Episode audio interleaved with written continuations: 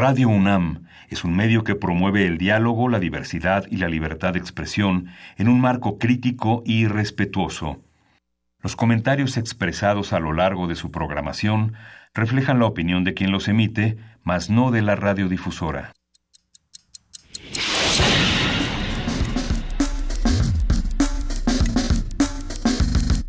Primer movimiento. El mundo desde la universidad.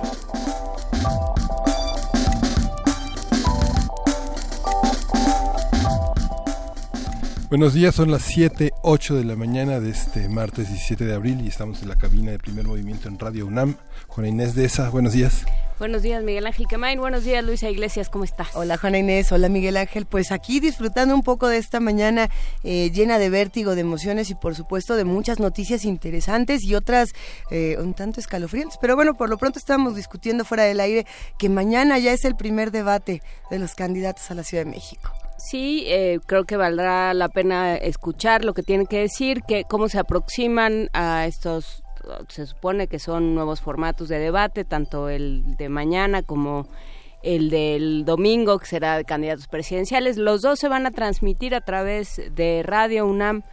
Eh, vale la pena mencionarlo porque, bueno, pues eh, si, si tanto decimos que hay que enterarse, pues hay que abrir también los espacios para que quien vaya en su auto, quien quiera quien quiera acceder a estos debates por medio de la radio, pues lo haga también. Creo que será interesante también desviarse de la imagen y escucharlos por la radio, porque estamos muy acostumbrados también a centrarnos en la imagen y habrá que, ver qué dicen, ¿no? Realmente qué dicen, realmente qué proponen, realmente qué ideas tienen para, para gobernar esta ciudad que en muchos aspectos se nos ha vuelto ingobernable.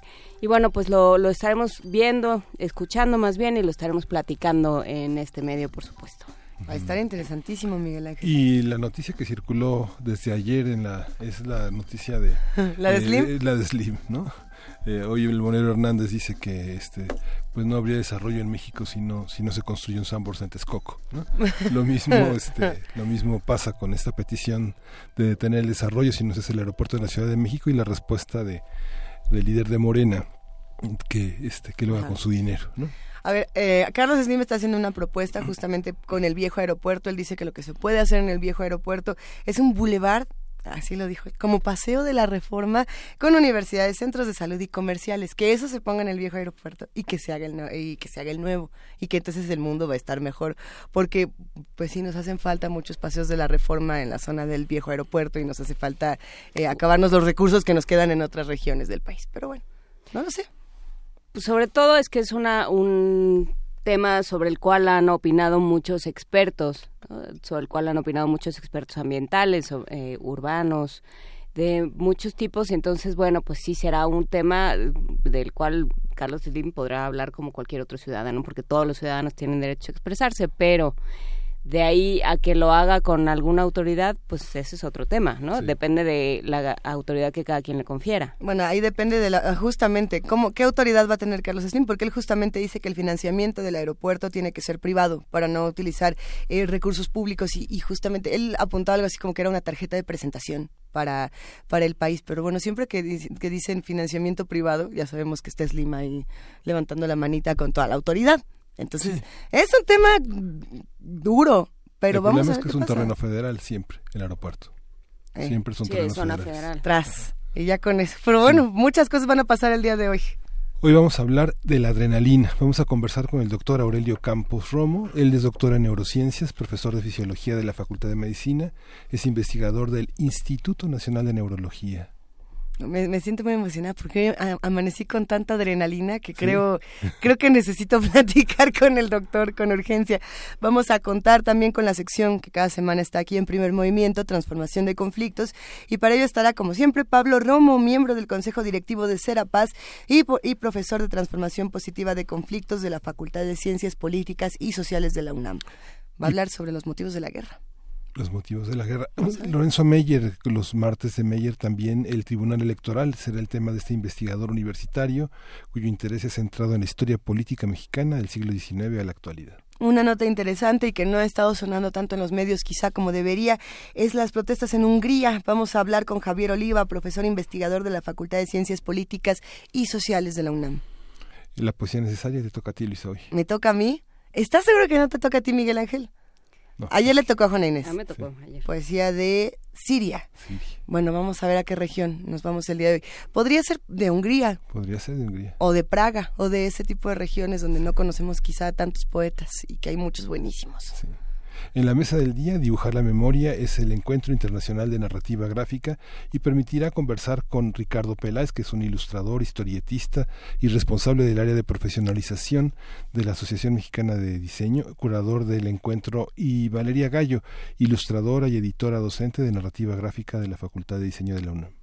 Los invitamos a que se queden con nosotros aquí de 7 a 10 de la mañana. Estamos en el 860 de AM, en el 96.1 de FM y por supuesto en www.radio.unam.mx.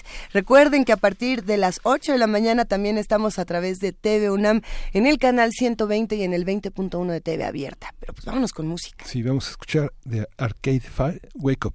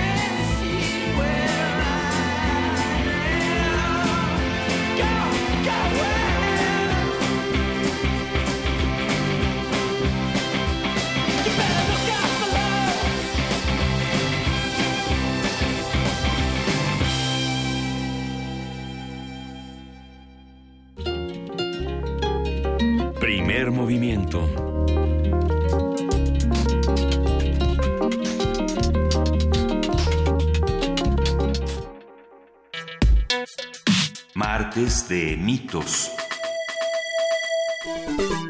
La adrenalina o epinefrina es una sustancia que el una sustancia que el organismo usa para regular diferentes procesos corporales.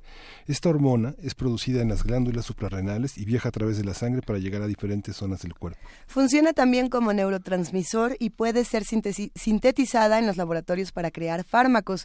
En términos simples, la adrenalina puede ser definida como la hormona que actúa en situaciones en las que nuestro organismo debe estar alerta y activado, tanto física como psicológicamente. Por eso se dice que la adrenalina provoca mecanismos de supervivencia que se activan en situaciones de emergencia.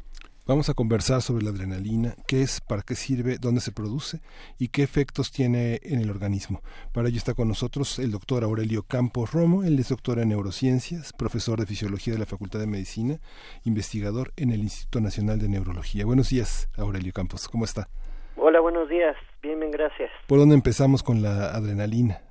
¿La podemos comprar? ¿La podemos producir? ¿Qué, significa esta hormona y este neurotransmisor?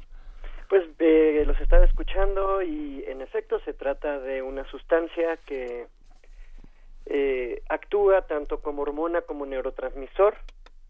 También se, se utiliza en, en medicina para tratar diversas situaciones, particularmente de emergencia. Y eh, bueno, se produce en, en las médulas suprarrenales, y también en las terminales nerviosas, del, particularmente el sistema nervioso autónomo. Y bueno, eh, en efecto coordinan, eh, ayudan a, a, coordinar esta respuesta que llamamos de, de lucha o, o huida y prepara al organismo para, para que esté lista actuando en a nivel de corazón, aumentando un poco la frecuencia cardíaca, aumentando la fuerza de contracción también actúa a nivel de los pulmones para facilitar la, entrada y salida de aire haciendo broncodilatación. Eh, vaya, eh, funciona a muchos niveles del cuerpo, en todos los, los vasos para producir vasodilatación también y vasoconstricción en otros sitios para redistribuir la sangre a estos órganos que pues que vamos a necesitar para para correr o pelear. A ver, eh, en los términos más coloquiales siempre dicen, es que si te dan un buen susto, vas a salir corriendo más rápido que Bolt, ¿no?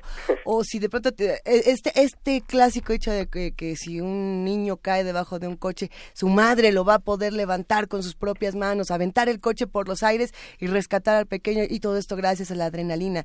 ¿Es cierto? ¿Realmente nos volvemos super seres, super, super fuertes cuando tenemos eh, estas descargas de adrenalina? Bueno, eso, eso es muy, muy interesante, ¿no? Eh, claro que va a haber una respuesta corporal que nos va a ayudar a tener una mejor respuesta en situaciones de, de estrés. Por supuesto, esto de levantar un auto, eh, pues va a depender mucho de, la persona, ¿no? En realidad no, no, no podemos desarrollar tanta fuerza tan rápidamente, pero sí es verdad que eh, nos va a poner en una situación mucho más eh, alerta, nos va a poner en una situación donde eh, la sangre se va a ir eh, hacia el cerebro para ponernos en, en un estado de alerta. De hecho, eh, se percibe esta sensación de que el tiempo pasa más lento cuando tenemos un disparo de adrenalina.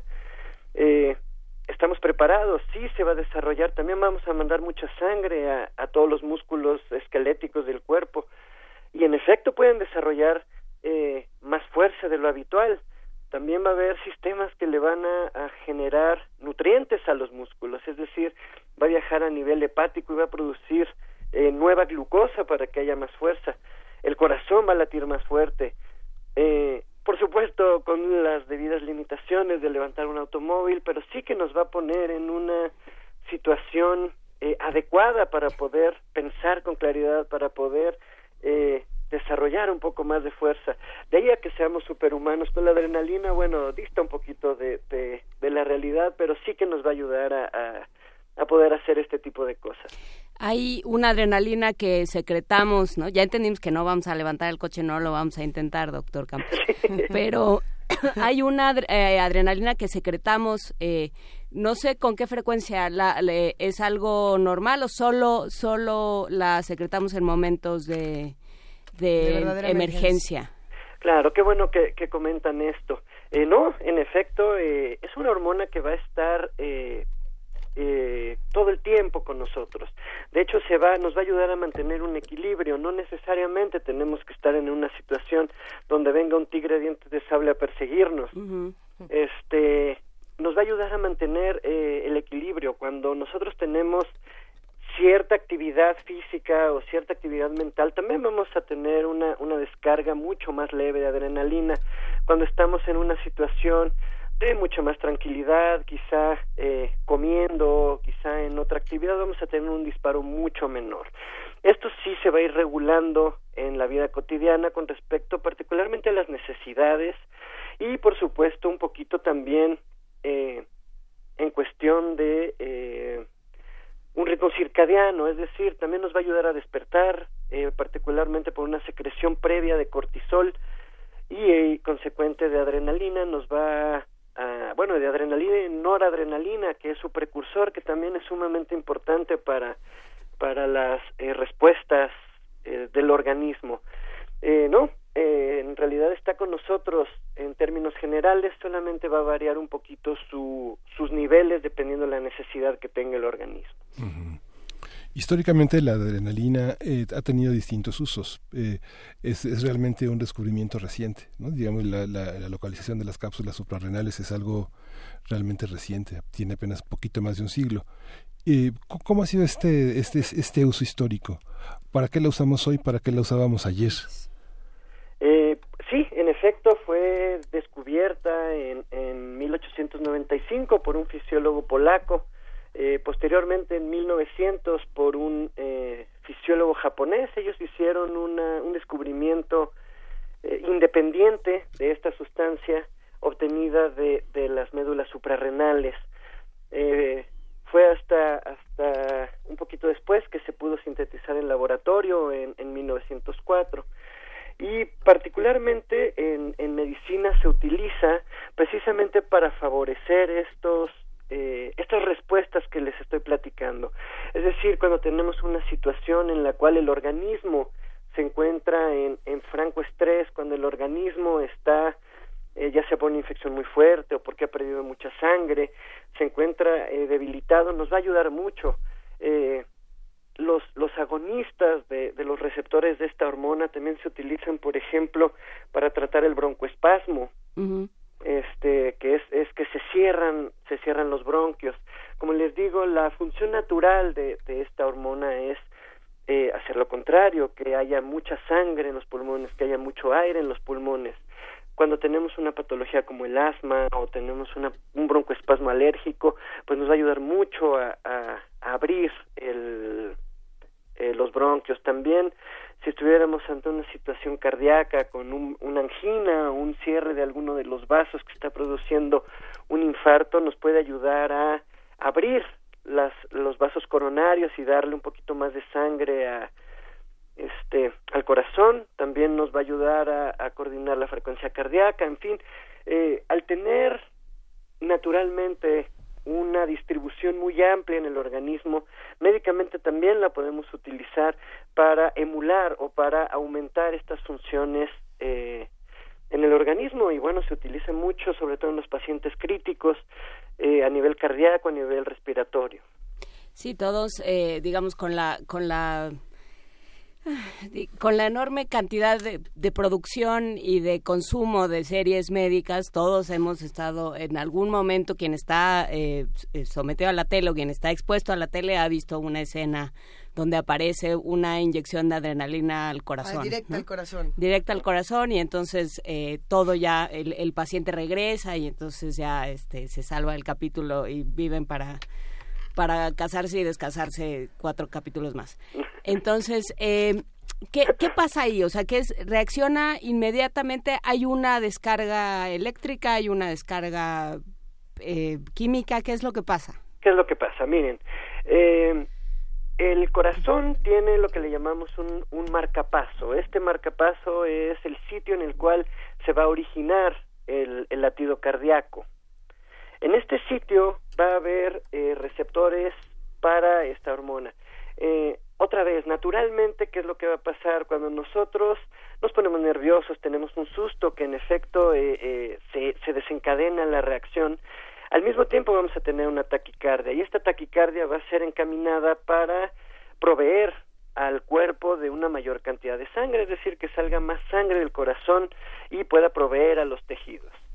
Cuando nosotros tenemos una situación crítica en la cual estamos teniendo quizá una alteración a este nivel, si nosotros colocamos directamente eh, la adrenalina a este sitio, pues en efecto se va a estimular directamente ahí el nodo y va a favorecer la frecuencia cardíaca. Por supuesto, eh, es un poco eh, exagerado ponerlo directamente o, en una sobredosis de drogas, este tipo de cosas.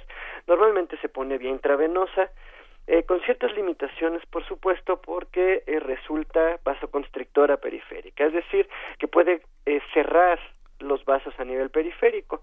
Esta es la razón también por la cual cuando nos asustamos nos vemos pálidos, porque se secuestra la sangre de la superficie del cuerpo para llevarse a órganos vitales. Entonces, en efecto, sí, sí tiene algo de, de cierto, sí se puede aplicar intracardíaca, podría ayudar, sin embargo, bueno, si estamos ya en un nivel hospitalario, pues se puede poner por una, una vía periférica, aunque bueno, sí que se puede inyectar. Eh, otra cosa que también es cuando eh, viene una respuesta alérgica, ¿no? Que, que ya saben, eh, se puede llamar adrenalina y epinefrina a, a esta sustancia. Hay inyecciones que se pueden aplicar directamente eh, en una reacción alérgica, ¿no? Esto también lo hemos visto en la televisión, que sacan una, eh, se está ahogando, se está atragantando porque comió algo que, que para lo que es alérgico y entonces se aplican en una pierna o, o, algo así una inyección. Eso en efecto también se aplica y hay inyecciones que, que los que saben que son alérgicos llevan consigo para tener una respuesta eh, rápida a una situación como una respuesta alérgica exacerbada o lo que llamamos un choque anafiláctico. Sí, que ahí hubo una controversia, ya no sé en qué acabó, pero había una controversia importante por estas estas eh, especies de jeringas de, disparos de adrenalina, de epinefrina, eh, creo que empezaron a cobrar por la patente los quienes hicieron el modelo para la jeringa, digamos, para aquello que llevabas eh, siempre contigo y entonces se empezó a encarecer el producto brutalmente y empezó a complicar las cosas para los centros de salud, para las escuelas, para los lugares de menores recursos que sí necesitaban tener para un momento de emergencia, para sacar a alguien de una crisis eh, alérgica, un choque anafiláctico, sí necesitaban tener ese, ese tipo de cosas, pero eso es absolutamente otro tema. Eh, ¿Qué pasa con, porque nosotros llegamos a los temas de las maneras más extrañas y entonces empezamos todos discutiendo eh, que si el, Luisa y yo empezamos discutiendo si el fútbol americano era deporte extremo, luego nos fuimos a unos, eh, a unos desvíos inconfesables y empezamos a discutir qué hacía de los deportes extremos deportes extremos y empezamos a hablar del tema de la adrenalina y de esta eh, de esta frase, este lugar común que se utiliza mucho y que no sabemos si tiene una una base médica que es o científica que es la adicción a la adrenalina. ¿Esto es posible? Sí, por supuesto. Eh, es muy interesante la, la, terminología. En realidad tendríamos que, que, tener muy claro a qué nos referimos con, con una adicción. En realidad el cerebro humano eh, hasta cierto punto está diseñado para, para eso, para que tengamos cierta eh, adicción a, las cosas. ¿Qué pasa en, en, cuestión de, la adrenalina? Eh, las personas que están sometidas a grandes niveles de estrés, esto, esto, vaya, no necesita, como les decía un momento, eh, que estemos hablando del extremo, aunque el extremo siempre nos, nos ayuda para ejemplificar este tipo de situaciones. Si estamos hablando de, de una persona que está sometida a gran, a gran estrés emocional, a gran estrés físico, eh, por ejemplo, los, los deportistas de alto rendimiento, soldados o otro tipo de, de personas, médicos en salas de urgencias, médicos en, en terapias intensivas, eh, van a tener una descarga continua elevada por, por arriba de lo normal de, de esta hormona y neurotransmisor. ¿Qué ocurre a nivel cerebral cuando nosotros, como toda sustancia, incluso las de abuso, tenemos una gran cantidad de la sustancia, las células que están alrededor van a responder a esta a esta alta cantidad de, de neurotransmisor y se van a acostumbrar a tener estos niveles altos. ¿Cómo va a funcionar? Pues se van a disminuir los receptores de, de las células que están en los otros sitios porque va a haber eh, disponible muchísima cantidad de neurotransmisor. ¿Qué va a ocurrir cuando tenemos una disminución en la cantidad de neurotransmisor o de droga de abuso o de cualquier sustancia como las que estamos platicando? Que el, el sujeto va a tener la necesidad de eh, de tener una mayor dosis para sentir la emoción, para tener la respuesta que, que necesita. Eh, me viene a la mente eh, una película, se llama The Hurt Locker o la mm, tradujeron como La Zona de Miedo, donde el protagonista es un, es un militar que está en Irak y se dedica a desactivar bombas. Este sujeto está sometido, vaya, a una adrenalina fuera de lo común, ¿no? Está desactivando bombas todo el tiempo finalmente sobrevive a, su tiempo de servicio, regresa a casa y se encuentra con que, pues nada, lo satisface, con que él está, eh, ninguna emoción de las que le puede causar la vida cotidiana le, le genera la respuesta cerebral que ahora él necesita para sentirse a gusto. Eh, por supuesto, en la película él regresa a la zona de, guerra a seguir haciendo el trabajo porque es su, su fuente de, estimulación cerebral.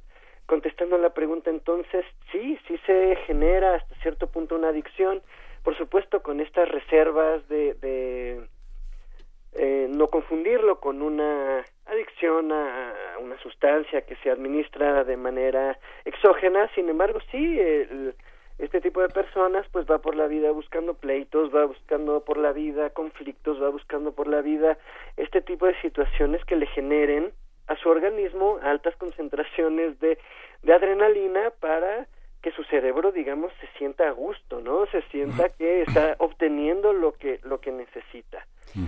Entonces, en ese contexto me parece que podríamos decir que sí, sí podemos hacernos adictos, por supuesto con sus debidas eh, proporciones con respecto a otras sustancias, pero bueno, es, es parte de, de, la forma en la que actúa nuestro cerebro. Es que es un conjunto complejo de sustancias, ¿no? Digamos que su nombre es las catecolaminas, si no me equivoco, y hay una relación con la dopamina, que es la precursora de las es la precursora de la noradrenalina y la, y la, y la, adrenalina, que tienen que ver con el humor, el sueño, incluso la sexualidad. ¿Cómo funciona esta relación? Y la serotonina, me imagino, también. Claro, claro. En realidad todas pertenecen en efecto al grupo de las catecolaminas. Van a tener un, un origen común en cuanto a su síntesis a partir de, de dos aminoácidos, la fenilalanina y la tirosina. Dependiendo eh, la célula de la que estemos hablando va a tener las enzimas necesarias para llevar eh, la producción o la síntesis de estas hormonas a diferente a diferente nivel. Eh, en efecto, hablando de la dopamina, que es el pre-precursor, digamos, eh, antes de la norepinefrina y posteriormente de la epinefrina, o como le llamamos de la noradrenalina y posteriormente la adrenalina, está la dopamina. La dopamina es una, una sustancia muy interesante por su distribución en el cerebro y en efecto sumamente asociada con fenómenos particularmente de recompensa, particularmente recompensa. ¿Qué significa esto de la recompensa? Significa que eh, se va a secretar cuando nosotros hagamos alguna eh, alguna actividad o alguna conducta que sea favorecedora para, para el organismo. Por ejemplo, la vamos a, a, a tener cuando eh, después de comer, por ejemplo, si nosotros tenemos una situación en la cual nos encontramos con mucha hambre, estamos ya de mal humor, estamos incómodos y eh, satisfacemos esa, esa necesidad al comer, posteriormente a esto se va a secretar una, un buen nivel de, dopamina en ciertas regiones del cerebro que nos van a hacer sentir muy contentos, el sistema nos va a decir que hicimos muy bien al haber comido y al haber tenido ya una eh, respuesta a esta necesidad. Esto va a ocurrir también en una respuesta sexual, por ejemplo, en el mismo contexto. Eh, están encaminadas a que nosotros tengamos una eh, una retroalimentación de las conductas que son buenas para nosotros, particularmente hablando de sobrevida y reproducción, ¿no? Que nos está diciendo el sistema o el organismo que lo que estamos haciendo está muy bien. Esto, de la misma manera como hablábamos en cuanto a la adicción, pues se puede utilizar desde una perspectiva como droga de abuso. Eh, la cocaína, por ejemplo, lo que va a hacer es inhibir la recaptura de, esta sustancia, favoreciendo que los niveles de dopamina permanezcan mayores en la hendidura sináptica, produciendo un, una gratificación al organismo durante más tiempo y sobre todo en mayor nivel, lo cual pues se va a interpretar como que nos está generando mucha satisfacción. Eh, pasando esto en, relación a la dopamina, también la dopamina va a controlar mucho de, la parte motora del organismo, va a tener una respuesta a nivel de, motivación y, emocional. Eh, la noradrenalina, como, les decía, va a tener eh, mucha actividad a nivel periférico y central en relación a este tipo de fenómenos. ¿Podemos saber si no estamos secretando suficiente adrenalina? O sea, ¿hay manera de saberlo? Eh, ¿Hay manera de...? O sea, ¿es posible tener un déficit en la, en la secreción de adrenalina? Es raro, es raro. Eh, incluso extirpando las, las glándulas, se ha visto que eh, los niveles de adrenalina sí disminuyen, sin embargo los niveles de norepinefrina no, o de noradrenalina no. Estos eh, permanecen eh, altos ya que van a venir desde o pueden venir desde el sistema nervioso. Eh, es muy poco probable, es más probable, por ejemplo, tener una unos niveles altos, niveles altos. Eh, me viene a la mente, por supuesto, un, un tumor que se llama eh, feocromocitoma, que lo que va a producir son niveles altos de adrenalina. Y sí, claro, eh, en el contexto de toda la eh, de lo que hemos estado hablando, todas las respuestas, tanto físicas como emocionales, a, este tipo de sustancias, eh, se va a tratar de pacientes que van a estar, eh, como le llamamos, hiperadrenérgicos, es decir, van a estar muy activos, van a estar bajos de peso, van a estar taquicárdicos, van a estar como si los estuviera persiguiendo un tigre de dientes de sable, aunque esto no esté sucediendo.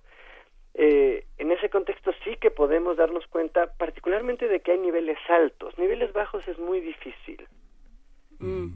O sea, ¿uno puede vivir sin cápsulas suprarrenales? Sin, eh, bueno, sin las... Eh, sí, sí, podemos vivir, claro, sin, sin glándulas suprarrenales. ¿Y qué pasa? Porque nos estaban preguntando eh, en la producción ¿qué, qué hacer para cuidar las glándulas suprarrenales o, las deja uno en paz. Las dejamos. Se cuidan solas. Las dejamos en paz. Sí, en, en realidad eh, no tenemos, eh, nuestras conductas cotidianas tampoco están eh, atentando contra la glándula suprarrenal particularmente. Eh, sí son susceptibles a alguna patología, pero eh, en realidad pues eso no, no podemos ayudarle, ¿no? Por supuesto, en el contexto de lo que platicábamos de eh, de la sobre de la sobreexpresión o de la adicción, etcétera, pues tratar de controlar el estrés sobre todo, ¿no? Pero bueno, esto creo que es algo de lo que se habla continuamente, que hoy día estamos sometidos a, a mucho estrés en términos generales en la ciudad, en el país, en el mundo, en nuestra actividad cotidiana es muy estresante, buscar eh, situaciones o buscar eh, mecanismos para controlar el estrés, hacer ejercicio, etcétera, sería la recomendación que, se me ocurre ahora para mantenerlas trabajando de, de, manera adecuada. Pero en realidad, aunque estemos en una condición de estrés, tampoco significa que se nos vayan a descomponer. Eh, eso me gustaría cerrar con, con este asunto de, del estrés, eh, Aurelio Campos, porque pienso en digamos, el oyente promedio de este espacio no es un atleta de alto rendimiento, o no por lo menos que lo sepamos, ¿no? Es más bien alguien que va a su oficina, que tiene una vida más o menos sedentaria, que va a su oficina, a lo mejor realiza 40 eh, minutos de ejercicio al día, pero en general está sentado en un sitio, no se mueve, tal. Eh, ahí donde se dan los espacios de estrés, dónde se está poniendo eh, en riesgo, digamos, el bienestar del organismo en este sentido. Bueno, en, en particularmente creo yo en el, en el estrés emocional, en, en toda la carga de trabajo, en la velocidad con la que vivimos, en la carga de responsabilidad. Eh, todo esto nos está generando que eh, digamos que nuestra nuestro organismo responda como si estuviéramos en peligro responda como si estuviéramos este siendo atacados como si tuviéramos que defendernos como si tuviéramos que que, que correr para salvar la vida. Entonces eh, parecería que, que no tenemos en realidad que nuestra vida no está en peligro aunque pudiera estarlo eh, independientemente a, la sensación que tengamos. Y este es el estrés emocional al que me refiero es esta esta sensación de, de agobio y el organismo está respondiendo a esto.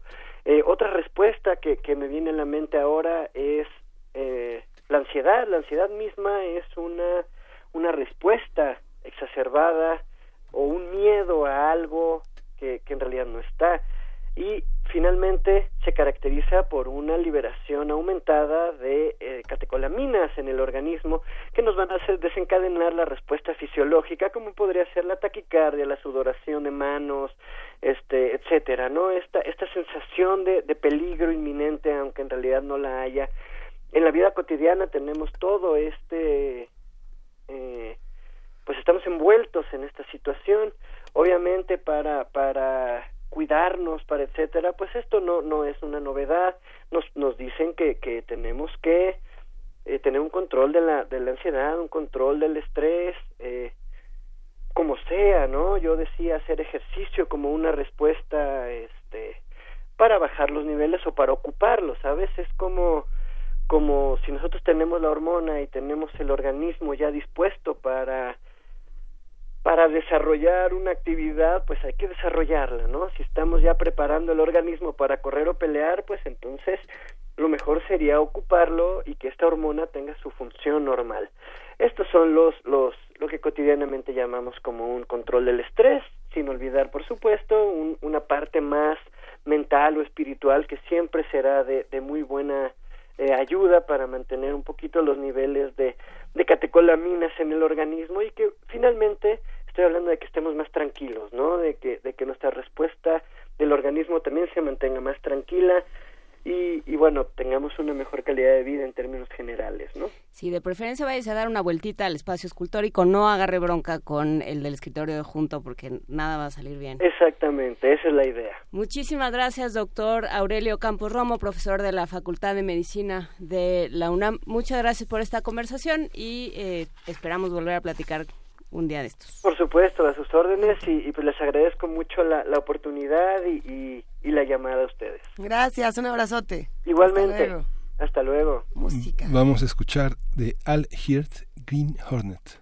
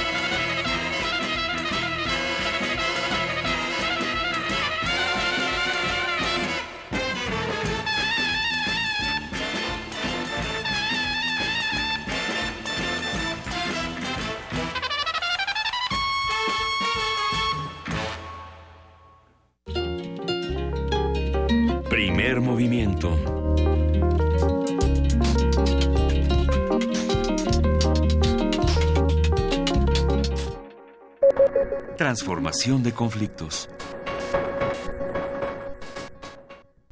Está ya en la línea con nosotros Pablo Romo, quien es miembro del Consejo Directivo de Serapaz y profesor de Transformación Positiva de Conflictos de la Facultad de Ciencias Políticas y Sociales de la UNAM.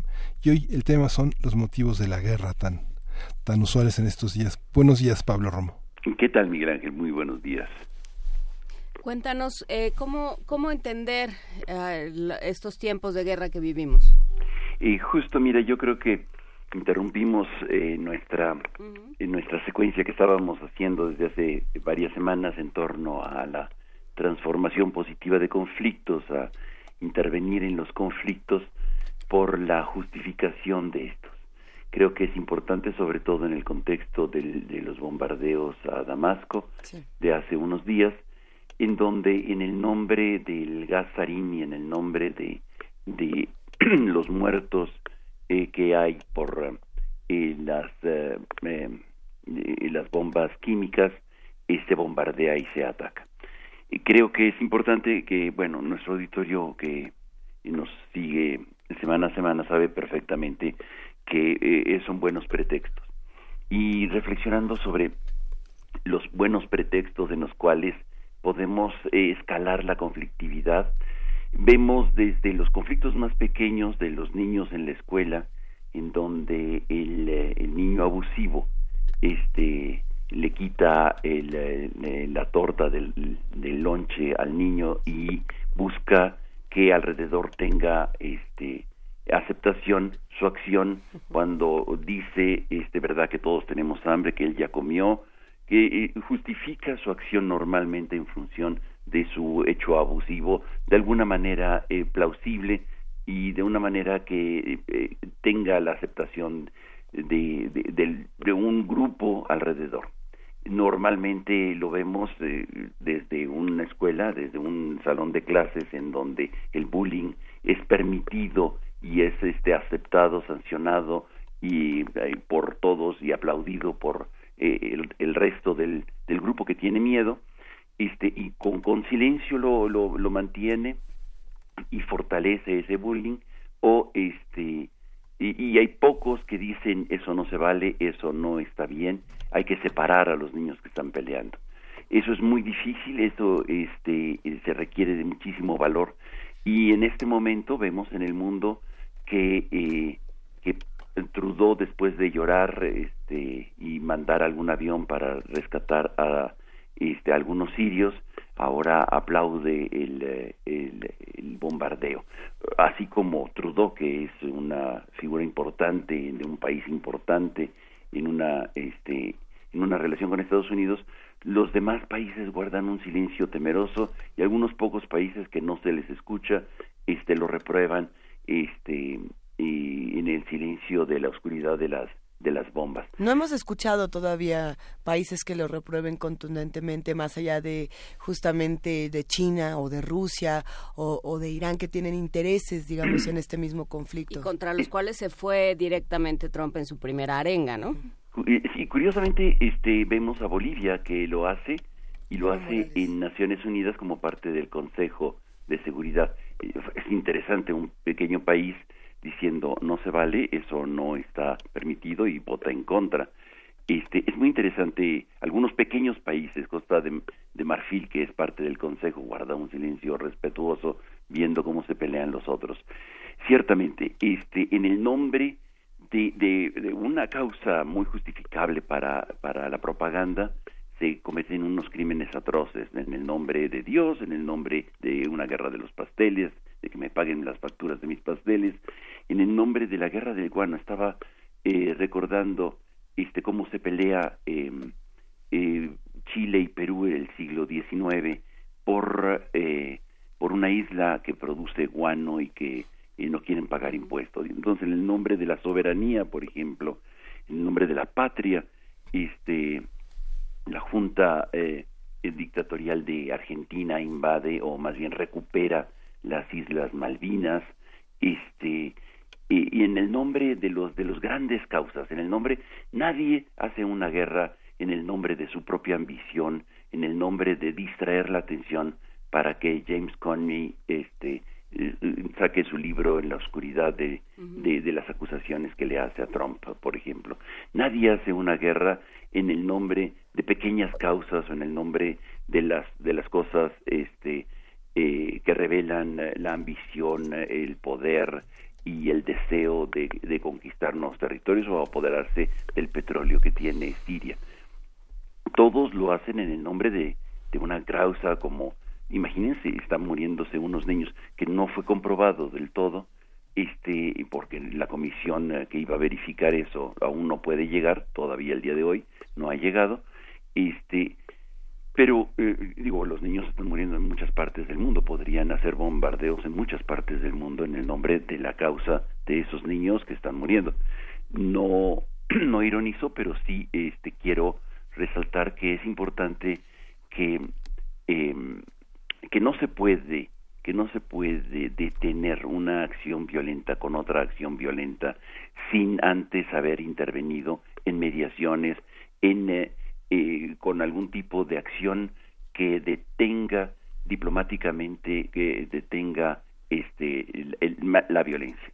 todos lo sabemos, la violencia genera más violencia, a menos que queramos distraer la atención, a menos que queramos dar un manotazo en la mesa para generar una expectación diferente en una eh, en un proceso de, de conflictividad eh, de otro tipo. Creo que va por ahí la interpretación de este bombardeo que eh, sufrió Siria, lamentable, pero lamentable es también el silencio de todo el conjunto del, del mundo y lamentables son los discursos que escuchamos en Naciones Unidas en torno a este a la justificación que se hace de, de, la guerra y de los bombardeos.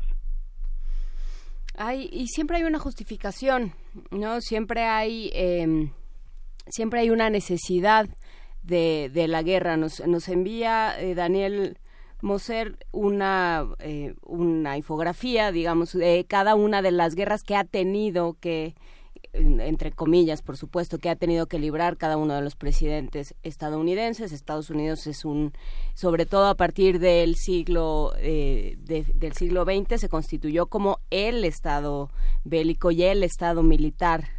Y, siempre en nombre de la democracia, del mundo libre y de una serie de constructos que no pasan por ahí, ¿no? Y, eh, y también pone una una cita interesante de George Orwell, el, escritor, autor de 1984 y, muchas otras eh, novelas similares, eh, donde dice la guerra no se debe acabar, la guerra debe ser continua. Y eso lo ha cumplido Estados Unidos al pie de la letra. Efectivamente, y siempre en el nombre de la democracia, de las libertades, del bien. nunca lo va a hacer en el nombre de su ambición, de su poderío, de mantener este, mantener su dominación y su control de los recursos este, en, el mundo, ¿no? Yo creo que eso eh, no es bien visto, a menos que ya empiece un poco el cinismo y dice, bueno, que vemos Roma y empecemos a, a festejar esto. Y, llega el momento en el que se pierde un poco ya la justificación en el nombre de una guerra, en nombre de una causa buena, y empieza un poco ya el delirio en donde la gente sorprendida y azorada ya no puede hacer nada por detener el incendio de Roma o este los bombardeos a diestra y siniestra para ocultar tus propias este, situaciones internas. Eh, creo que este la guerra permanente es, eh, es, es, una, es una buena manera de, de entender lo que está sucediendo y siempre en el nombre de algo, de una gran causa, se cometen los grandes y más terribles abusos.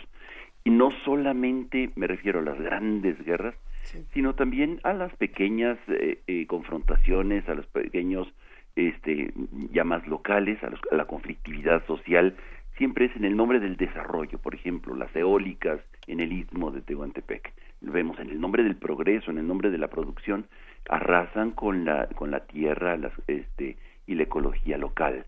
Eh, es una buena causa la electricidad. Y entonces la, este, se, impone frente al, el discurso y la narrativa del abuso, tiene que tener una, una expresión adecuada eh, educada, políticamente correcta, eh, brillante, que nos ayude a, justificar y entender y a generar consensos.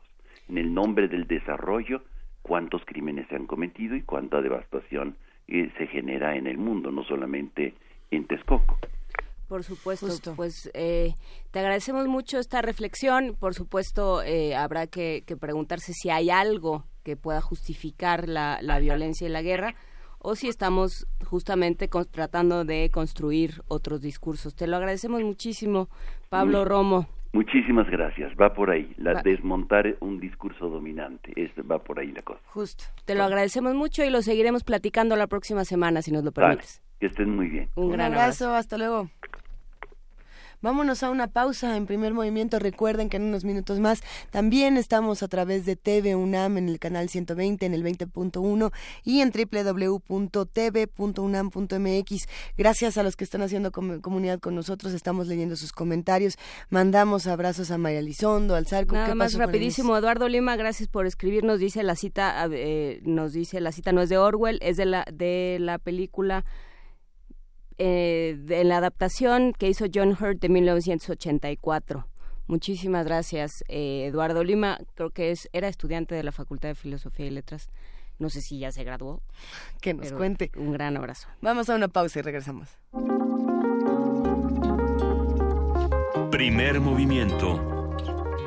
Hacemos comunidad.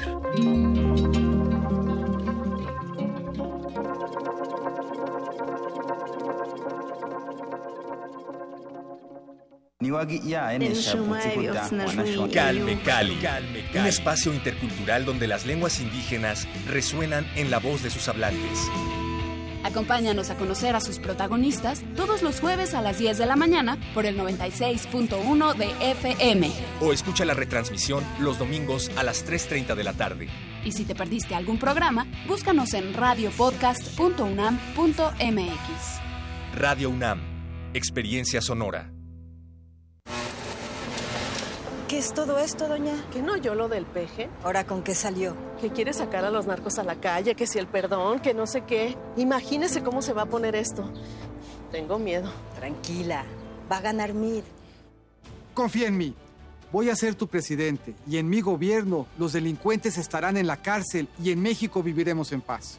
José Antonio Mid, candidato a presidente de la República por la coalición Todos por México, PRI-PBM Nueva Alianza, PRI. PRD. Izquierda hoy. Hay decisiones que pueden cambiarlo todo.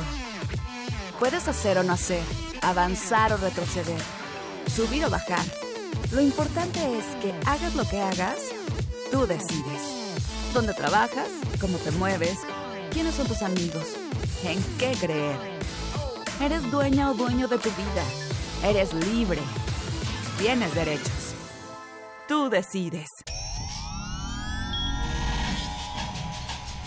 Saborear una paleta o sellar una carta. Para ser gracioso o ser grosero. Para ser amoroso o para ser muy amoroso. Para reír y para hablar. Las posibilidades de la lengua son infinitas. Muerde lenguas, letras, libros y galletas. Lunes y miércoles, 20 horas. Por el 96.1 de FM. Radio UNAM. PRD, Izquierda Hoy. Somos la izquierda que se identifica con las y los jóvenes, convencidos de lo que creemos, porque cuando dicen desigualdad, reclamamos igualdad. Cuando dicen jerarquía, reivindicamos la equidad. Cuando imponen control, decimos respeto a la diversidad. Y cuando hay abusos, exigimos nuestros derechos, los de todas y todos, sin distinciones. Estas son nuestras causas, es la actitud con la que vivimos. Hoy es nuestro tiempo y estamos seguros de una cosa. Somos la izquierda de hoy. Habla Xochil Gálvez y Alejandra Barrales, candidata a jefa de gobierno. Para cambiar el futuro de la Ciudad de México se necesita que todos estemos dispuestos a aportar lo mejor que tenemos. Necesitamos trabajar en equipo y hacer cada uno lo que nos toca para que la ciudad le vaya bien. Por eso decidimos dejar de lado nuestras diferencias, para pensar en la gente, para poner a la ciudad al frente. Pensamos distinto y estamos juntas. Porque nos une el amor por la ciudad. Por la Ciudad de México. Al frente. Vota PAN. Dejar huella en cada aula de la UNAM es un deber de un verdadero Puma. Deja tu huella y apoya Fundación UNAM a de cara a miles de universitarios. Súmate 5340-0904 o en www.funam.mx. Contigo hacemos posible lo imposible. Bueno, ¿y qué hacen aquí? ¿Reciclan la basura o qué? No, no, no, es más que eso. Con la basura producimos electricidad para el alumbrado público. Mira, aquí llegan los camiones a depositar la basura en vez de ir al tiradero. ¿Pero qué? ¿No contaminan más? No, tenemos unos superfiltros. En México se tiran 42 millones de toneladas de basura al año. Por eso el Partido Verde reformará la ley para producir electricidad con la basura. Partido Verde, tu bienestar es nuestro deber. Candidatos a senadores de la coalición Todos por México. Mi voto es para mí. ¿Para Amid? Sí, para mí y para mí. Es la primera vez que voy a votar y no voy a tirar mi voto a la basura. Aquí, el bueno Smith, que se preocupa por la tecnología y la innovación. Y esas son cosas que me rayan a mí. Quiero un presidente como mí, que sí le gire y que sí piense en los chavos. Por eso, mi primer voto va para mí y para mí. Yo voto por mí, voto por mí. José Antonio Mid, candidato a presidente de la República por la coalición Todos por México PRI-PBM Nueva Alianza, PRI.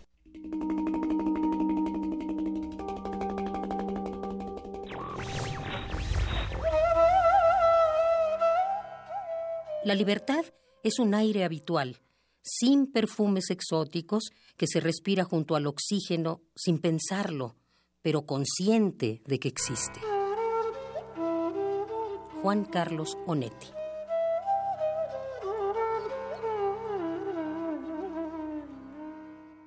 Radio UNAM.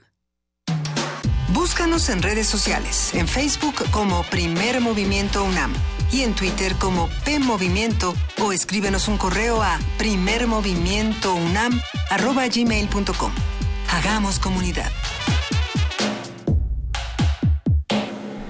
De nuevo le damos los buenos días a todos los que nos escuchan y a todos los que nos observan a través de radio y de TV UNAM en el 860 de AM, en el 96.1 de FM, en el canal 120, en el 20.1 y en todos los espacios donde podemos hacer todos juntos comunidad en esta segunda hora de primer movimiento. ¿Cómo estás, Miguel Ángel Quemain, Juan Inés de esa? Hola, Luisa, buenos días. ¿Qué están haciendo?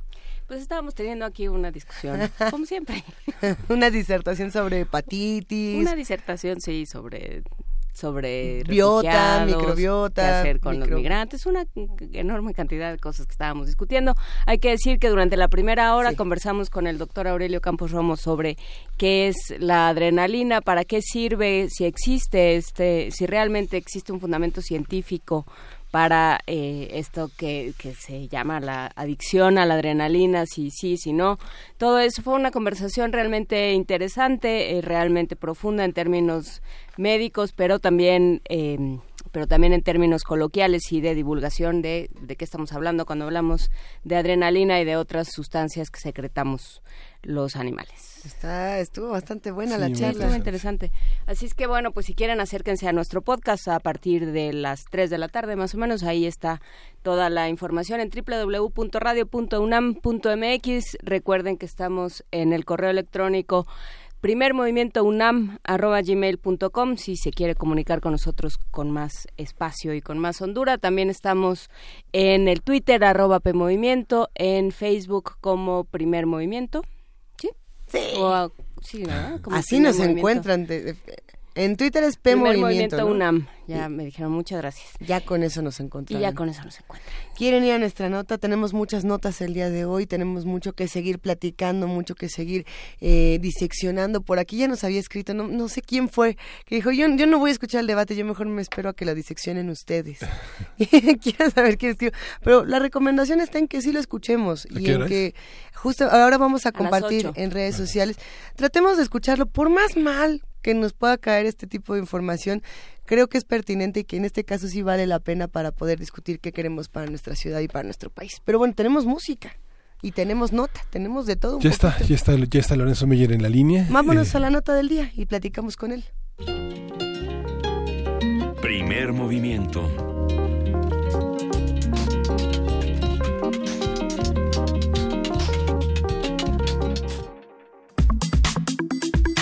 Nota Nacional. Martes de Meyer. Doctor Lorenzo Meyer, buenos días, ¿cómo está? Muy buenos días. Pues aceptablemente bien. ¿Y ustedes?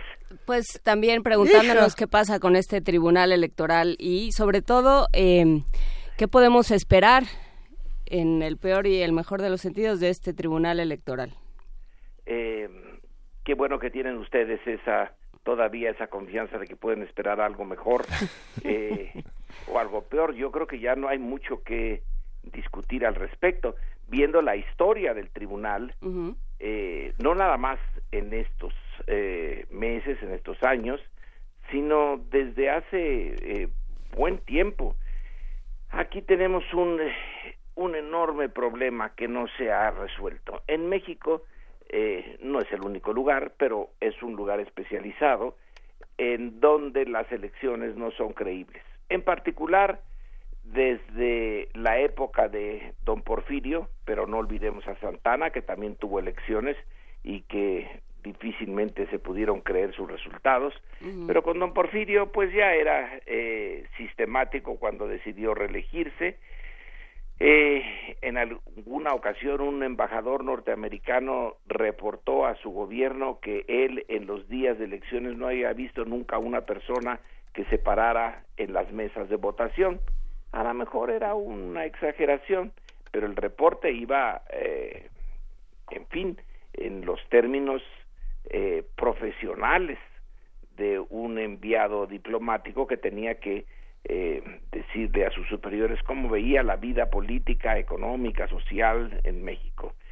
Luego llegó el PRI en el siglo XX y desde luego que se especializó en eh, eh, cumplir con las formas, siempre cumplió con las formas, siempre hubo las elecciones, ya una vez que la revolución eh, terminó y que se eligió como presidente a eh, Venustiano Carranza, pero pues eran elecciones sin ningún contenido, esas elecciones eh, que algunos añoran en donde se sabía con antelación quién iba a ganar, el único misterio era cuál era el porcentaje, cuál sería el porcentaje. En algún momento con López Portillo se llegó al 100%, pero eso fue un accidente, algo no previsto realmente, que se les eh, escapara el PAN y dijeran que ellos, los panistas, no competían y cuando la izquierda no estaba registrada, bueno, pues entonces se tuvo el 100% de los votos válidos, un horror.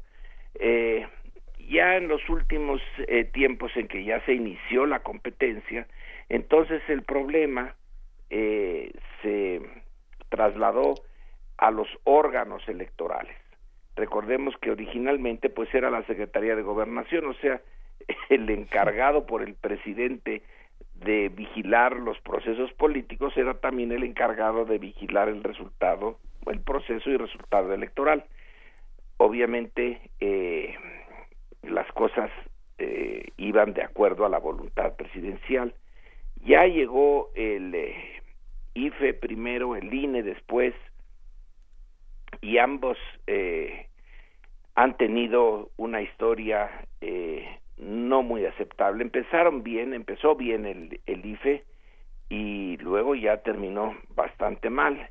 El INE eh, sigue en esta eh, etapa gris, pero el que sí ya no tiene salvación es esa autoridad que tiene la última palabra en materia de juicio sobre el resultado electoral. El Tribunal Electoral del Poder Judicial de la Federación, un hombre tan largo como los sueldos de sus eh, siete miembros. Ese eh, tribunal es todo menos imparcial. Se compone como el INE y el IFE de personajes que han sido escogidos por los partidos, no formalmente, pero de manera informal, eh, pero muy efectiva. Todos eh, sabemos, si se quiere saber, eh, de qué pie coge a cada uno de los miembros de estos dos eh, cuerpos a quién eh, propuso el PRI, a quién propuso el PAN, a quién el PRD, eh, y también se puede saber qué partidos no pudieron proponer a nadie.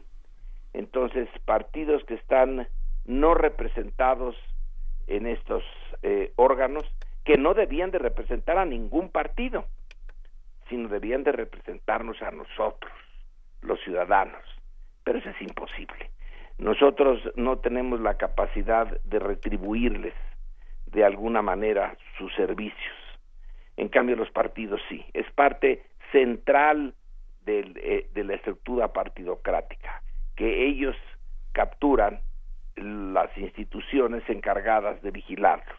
Ahora, como hay varios partidos, pues se dividen allí los eh, personajes y hay hasta conflictos dentro de estas organizaciones, pero básicamente están para cumplir las órdenes del partido que alcanzó a poner la mayoría de los miembros. Y en el caso de el, eh, del eh, INE, bueno, se sabe que cuatro de los once son eh, siempre obedientes al PRI. Y que en el caso del tribunal, pues también son cuatro. Tres directamente puestos por el PRI y uno apoyado por el PRD, pero que se comporta exactamente igual que los priistas. Y a veces se comportan igual que los priistas los siete del tribunal. Eh, en esta ocasión estamos hablando de la decisión que tuvieron hace unos cuantos días de eh, aceptar al eh, gobernador con licencia de Nuevo León, Jaime Rodríguez, alias el Bronco, para que también fuera candidato independiente.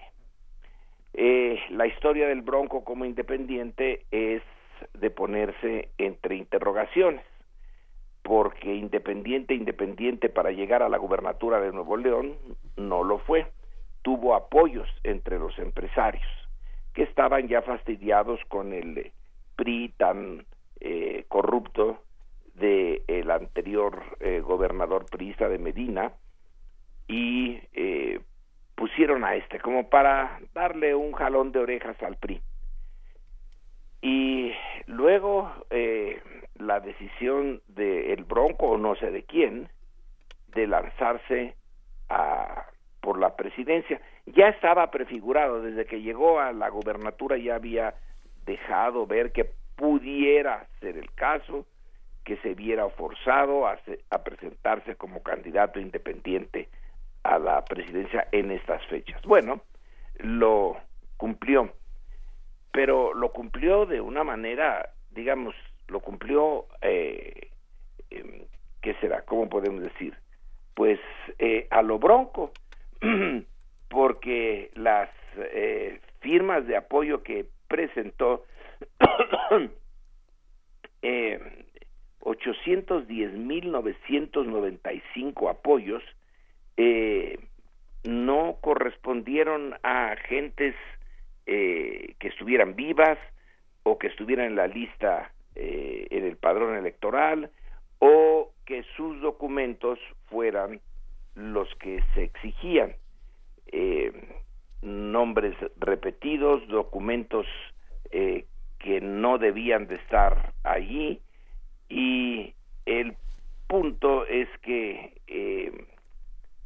había una cantidad, no nada más en el Bronco, eso es, hay que reconocerlo, estar en Margarita Zavala y estar en Ríos Peter, credenciales que no son eh, una serie de eh, documentos que no corresponden a la barbaridad que se les pidió que tuvieran lista para poder competir. Pero en fin, eh, en este momento podemos decir que la ley es la ley. Así les pusieron tan altas, tan altas las eh, trancas que eh, probablemente ninguna persona que siga las reglas exactas la podía brincar. Y entonces Marichuy, la candidata eh, de las zonas indígenas, pues ella sí trató de conseguir las firmas que se que como Dios manda eh, y no alcanzó. Los otros tuvieron esos cientos de miles de firmas y el INE, bueno, dejó ir viva a Margarita dijo el Bronco y Peter ya no. Eh, y resulta que el tribunal, cuatro de los siete, los eh, como eh, les llama un colega eh, mío, Sergio Aguayo, la banda de los cuatro, acordándose de eh, una eh, política que hubo en China, en donde esta, la mujer de Mao con otras personas eran la banda de los cuatro, pues eh, decidieron que sí, que si hubieran dejado a Ríos Peter, que ya tuvo eh, 11 o 12, la, eh, la cifra está ahí un poco a debate, eh, audiencias en donde debió de explicar por qué los muertos votaban, eh, pero que todavía le faltaba tiempo para explicar eh, otras eh, boletas, dice el tribunal, si le hubieran dejado,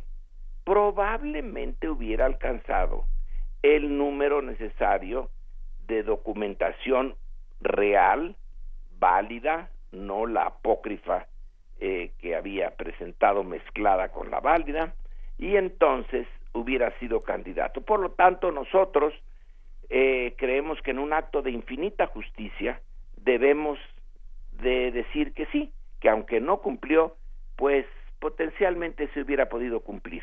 No solo no cumplió, sino que demostró una... Eh, digo, no es el único, pues, pero de, de, demostró una laxitud moral, por ponerlo en esos términos, eh, que sería preocupante en nuestro pr primer eh, mandatario, ¿no?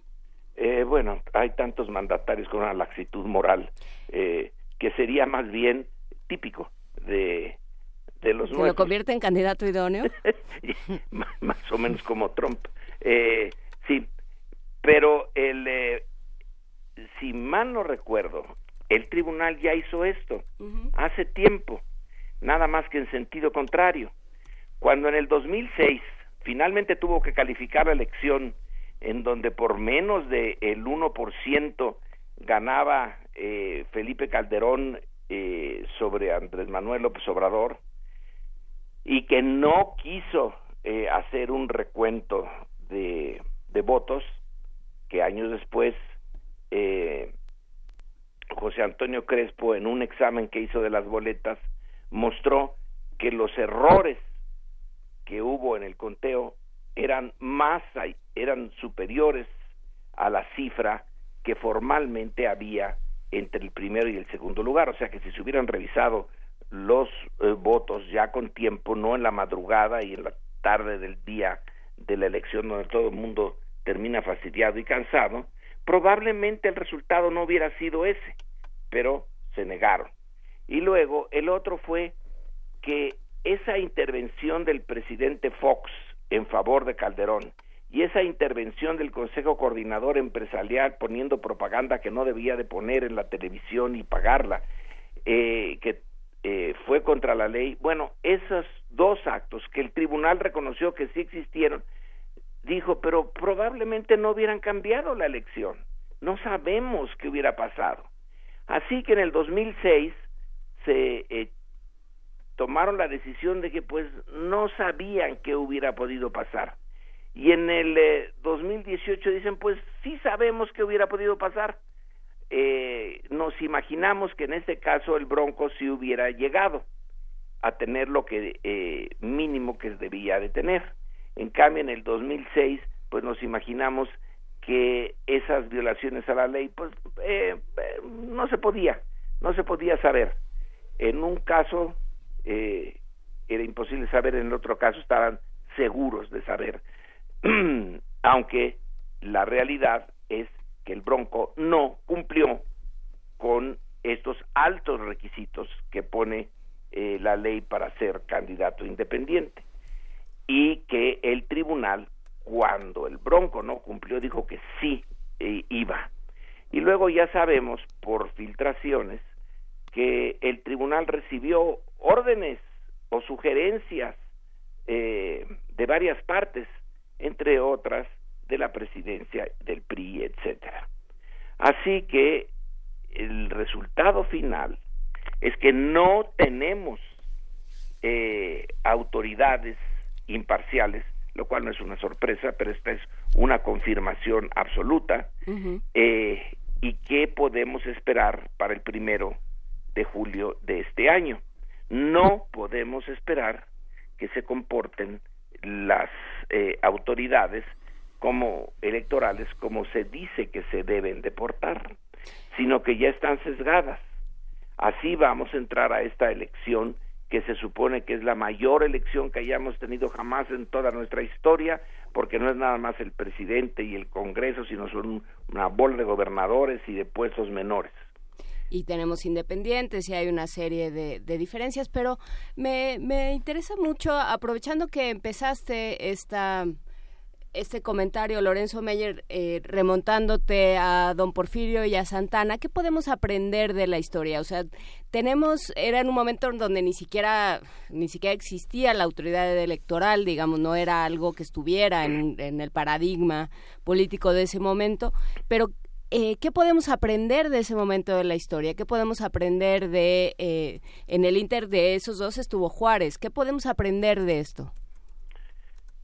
Buena pregunta. ¿Qué podemos aprender? Que el único momento en que se tuvieron elecciones modernas, con eh, una papeleta y donde se votaba por un candidato, fue en 1813 o 14, ya no recuerdo cuál de los dos años fue, cuando la Constitución de Cádiz convirtió en ciudadanos a los súbditos que estaban en esta Nueva España y en todo el, eh, el reino español de América, salvo a los negros, que eso sí se les siguió considerando esclavos. Pero a todos los demás, indios, mestizos, criollos, españoles, etcétera, fueron considerados iguales. Este es un problema de muchísimo fondo, porque la naturaleza, la, el oído, la vista, eh, todo, nos dice que los seres humanos somos diferentes unos de otros, pero la democracia requiere imaginación y esa imaginación un compromiso ético de considerarlos por lo menos en un momento a todos iguales, que es pedir un imposible, pero no es la primera vez que eso ocurre en la eh, humanidad, bueno, eh, creer en Dios y nunca se le ha visto y cuántos millones de millones de millones lo creen, bueno, también pueden creer en la democracia. El punto es que la primera vez que se practicó, se practicó aparentemente sin trampas. O sea, empezamos bien en ese eh, esa primera elección que se hizo todavía siendo eh, parte del imperio español y no siendo independientes. Y ganó la oposición. Y por eso el virrey declaró que no habría más elecciones, pues eh, argumentando que estábamos en guerra civil eh, y que ya no habría elecciones. Así que lo que la historia nos dice es que entramos eh, por la puerta efectiva, inmediatamente nos sacaron por la puerta de atrás y desde entonces las elecciones son trampeadas. Eh, incluso la elección de eh, o, no son o no tienen sentido. La elección de Madero como presidente, yo le tengo un gran respeto a Madero y cada vez eh, me asombra más su su valentía. Madero se presenta dos veces a la candidatura, una contra Porfirio Díaz y la siguiente en 1911 debería de haberse presentado contra el general Bernardo Reyes, pero el general Reyes en el último momento decide que no hay condiciones y retira su candidatura para luego tratar de levantarse y dar un golpe militar. Pero en el momento en que no hay un contendiente real, pues Madero gana, pero eh, esa es una elección pues también sin contenido porque el chiste de eh, las elecciones es que uno elige entre dos, tres, cuatro, cinco eh, y de ahí para adelante no ha habido una. La del año 2000 se dice, bueno, esa sí fue real. Después de tanto tiempo tuvimos una. Pero luego nos enteramos de que estuvo este asunto de los amigos de Fox, en donde entró dinero ilegal para apoyar a Fox. Ya después de la elección salió a la luz todo esto, igual que el Pemex Gate, que entró mucho dinero ilegal para apoyar a la Bastida.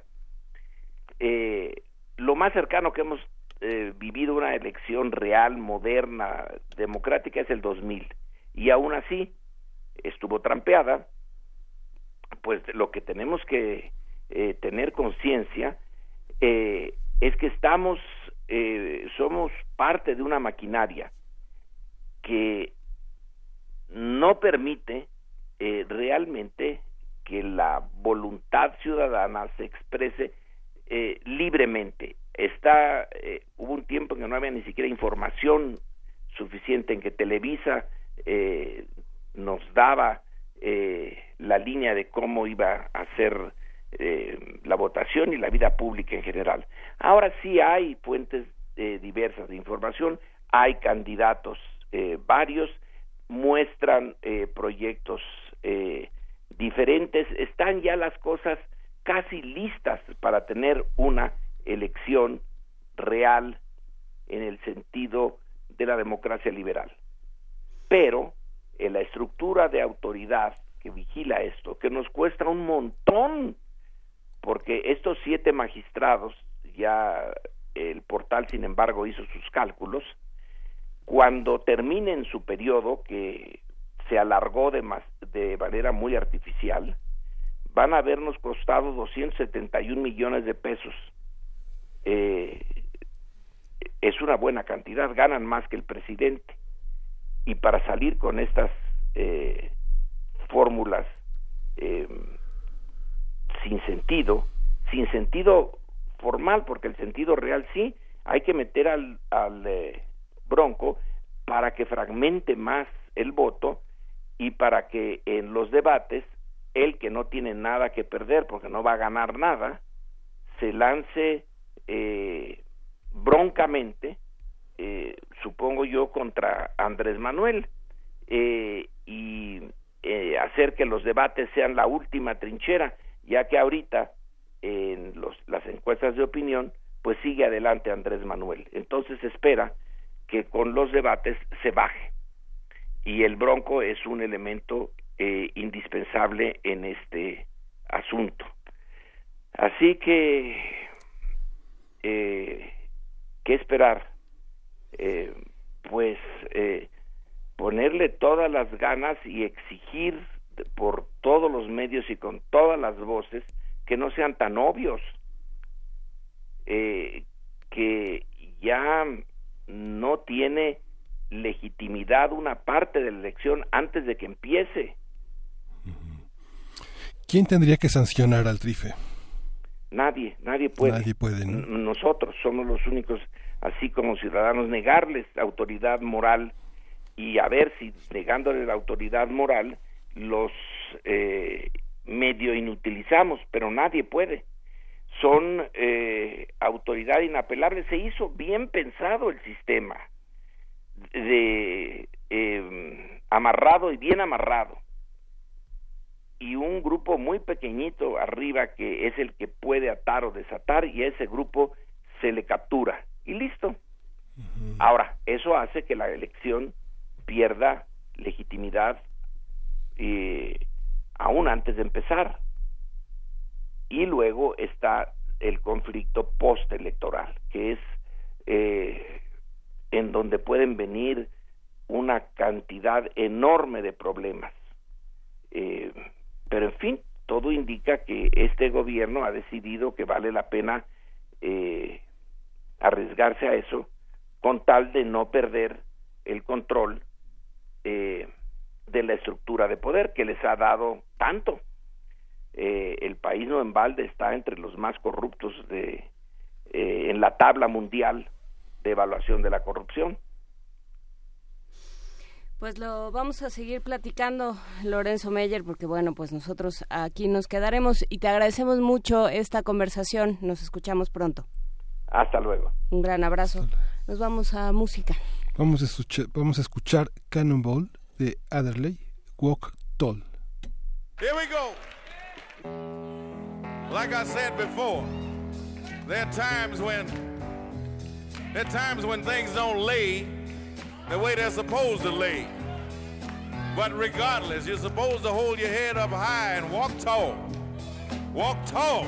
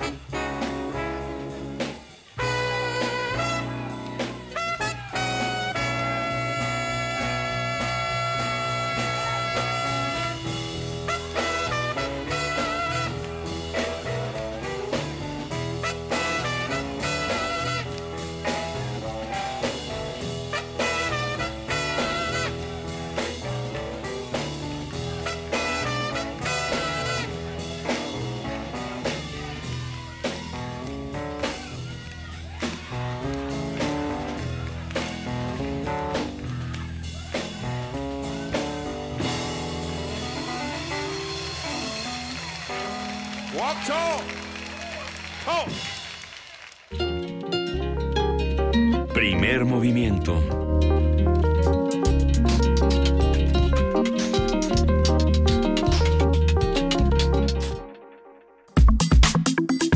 Nota Internacional.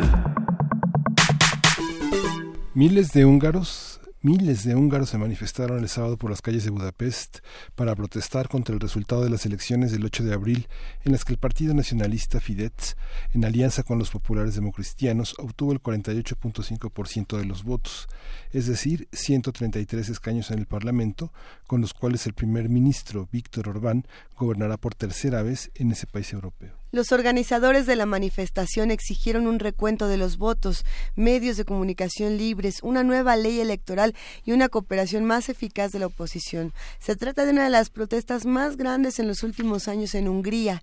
En 2014 también hubo manifestaciones contra el plan de gobierno de Orbán para imponer impuestos al uso de Internet.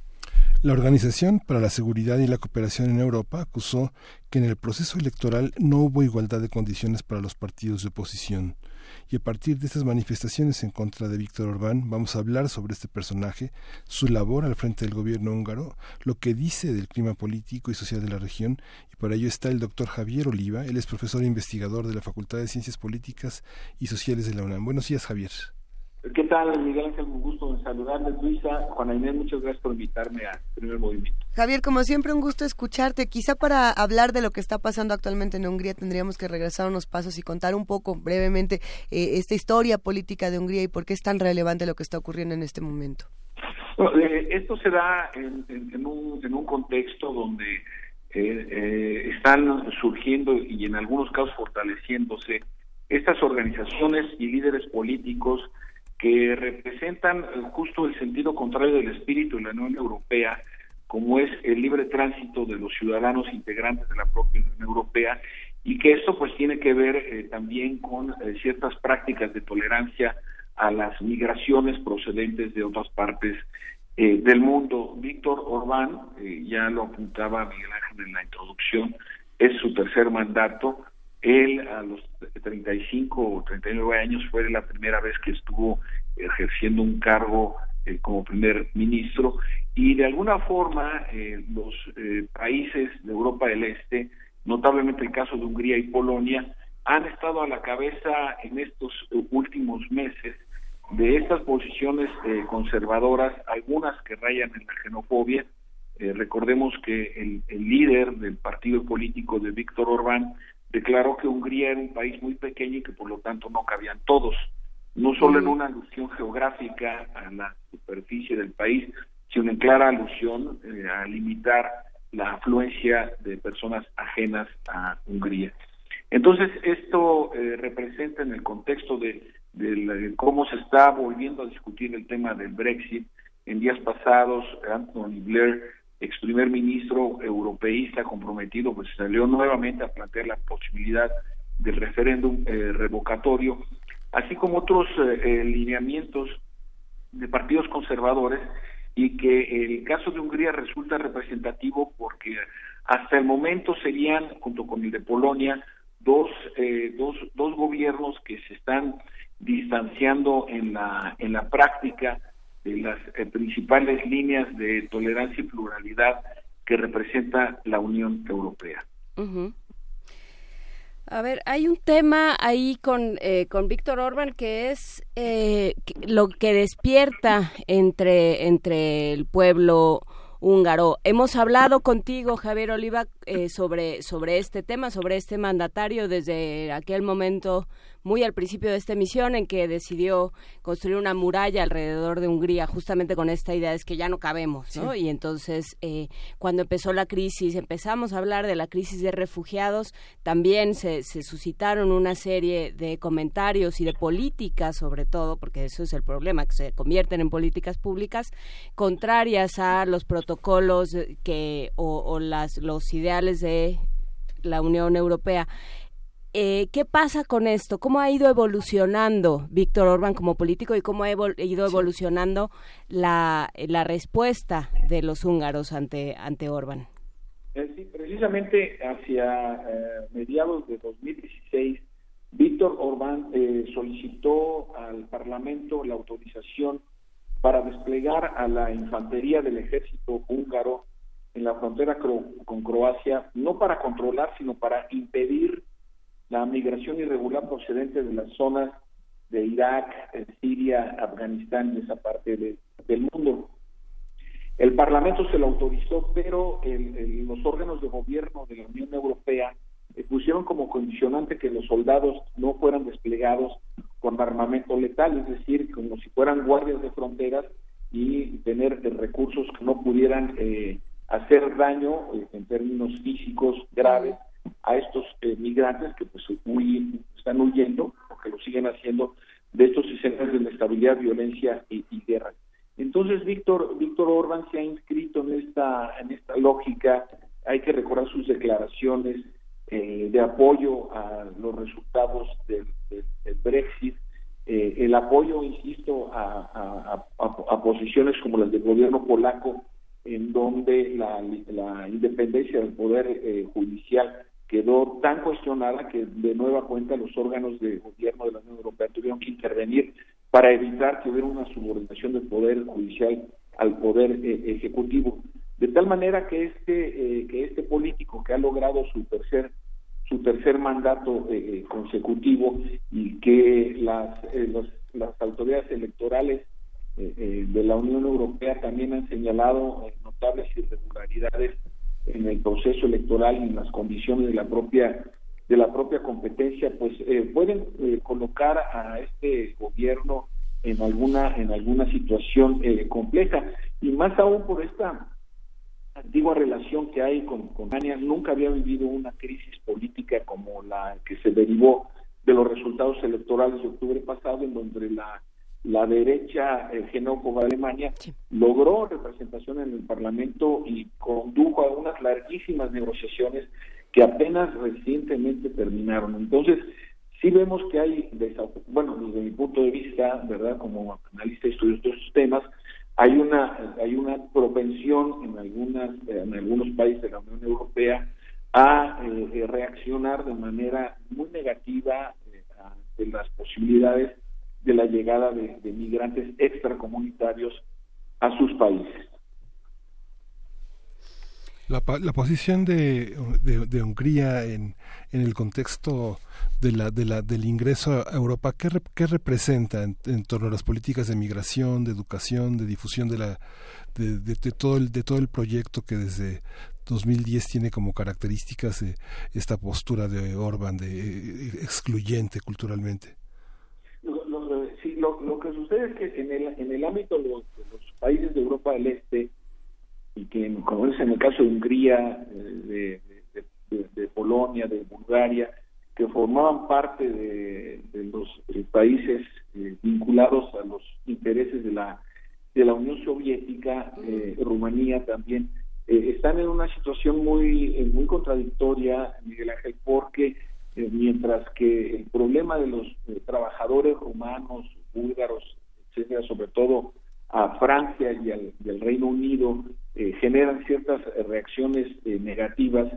Eh, en el caso en el, en el, caso de Hungría esto se, ve potenciado y, y, tiene y es muy difícil, pero el construir recursos ideológicos a partir del racismo la, o la o la xenofobia, pues no incuba sino actitudes de intolerancia eh, en, la, en, en, la sociedad. Y no solamente esto, el discurso eh, euroescéptico, como le llaman los especialistas, no anti-europeo todavía de Víctor Orbán, pero que también lo ha acercado a los intereses del gobierno de Putin. Entonces, esta, esta postura ambivalente de su, de su gobierno eh, para asumir las, directrices o las grandes directrices en materia económica, en política de defensa, en política migratoria y por supuesto de la permanencia en la zona euro, pues eh, son un llamado eh, de atención negativo, insisto, en, el, en este en este ambiente de, la, del surgimiento y espero que sea una aparente consolidación de esta tendencia político, ideológica y electoral. Hay otro otro tema que es que no, no solo, digamos, el encono o el discurso eh, de, de Orban no va solo en contra de, eh, de los refugiados y de los extranjeros, sino también, por ejemplo, ha ha desatado una guerra o sea, se ha cebado sobre la figura de George Soros, este empresario de origen húngaro, al cual eh, de alguna manera eh, ataca por varias razones, ataca porque porque está fuera, porque porque es obviamente de alguna forma un contrapeso al poder de Orban, porque es un elemento disruptor y también por por judío, ¿no? También lo que se ha dicho es que es un discurso antisemita, se le ha llamado. ¿Cómo cómo entra la figura y este y este elemento del discurso en la en la discusión, Javier Oliva? Sí, lo, lo, lo, lo que es cierto eh, es que eh, George Soros, este gran especulador en el mercado de las divisas, que es en donde ha eh, amasado una importante fortuna, ha financiado a los grupos opositores, a medios de comunicación y a líderes opositores a, a, Orban. Indudablemente que ubicado, digamos, en términos generales, digamos que Soros como un representante de este liberalismo eh, que afecta a las economías nacionales y que Orban, en esta inercia de, una posiciones conservadoras aislacionistas, como las que se pueden encontrar fácilmente en el caso de los Estados Unidos, pues entra, entra, entra en conflicto. Y sobre todo porque además eh, han, han, comenzado, y sobre todo a poco antes de las elecciones, eh, los intentos del gobierno de Orban, en funciones todavía, de tratar de controlar algunos medios eh, de comunicación, tratar de controlar eh, la ley de, electoral también, con la, con la finalidad de garantizar su, su, triunfo. Entonces vemos que la, por el otro lado también la gran cantidad de flancos abiertos por este eh, primer ministro de Hungría, es decir, confrontarse con ciertas áreas de la, del gobierno de la Unión Europea, el tema de la migración, enfrentarse a, un grupo muy importante encabezado por George Soros, además de los cuestionamientos que han comenzado a hacerse sobre el proceso electoral y los resultados, pues eh, no sería difícil eh, pensar que si las movilizaciones de, las, de los últimos días se incrementan en su número y frecuencia, pues pudieran producir alguna alguna eh, crisis política importante en, en, en, Hungría y pues en un momento dado convocar a algunas elecciones eh, eh, extraordinarias, cosa que es un poco más difícil. Las movilizaciones estarán más orientadas a tratar de controlar algunas de sus posturas más, más conservadoras y sobre todo, regresando al origen de esta respuesta, teniendo en George Soros un, adversario eh, que no se limita solo al, al, propiamente a los intereses de Hungría, sino que tiene que ver con los circuitos internacionales de la especulación y la circulación de divisas a nivel mundial. Por supuesto, o sea, no veremos, no digo, no, no lo sabemos, no sabemos nada, ¿no? Y desde, desde el Brexit y Donald Trump sabemos menos de lo que sí sabíamos. Eh, pero bueno, pero no, no se, no se antoja factible la salida de Víctor Orban. Bueno, eh, digamos que previsiblemente en el corto plazo no. Lo que sí es que la, eh, la dimensión de las protestas sí lo puede conducir a, a, a moderar no digo que sus posiciones, pero sí sus, sus planteamientos eventualmente.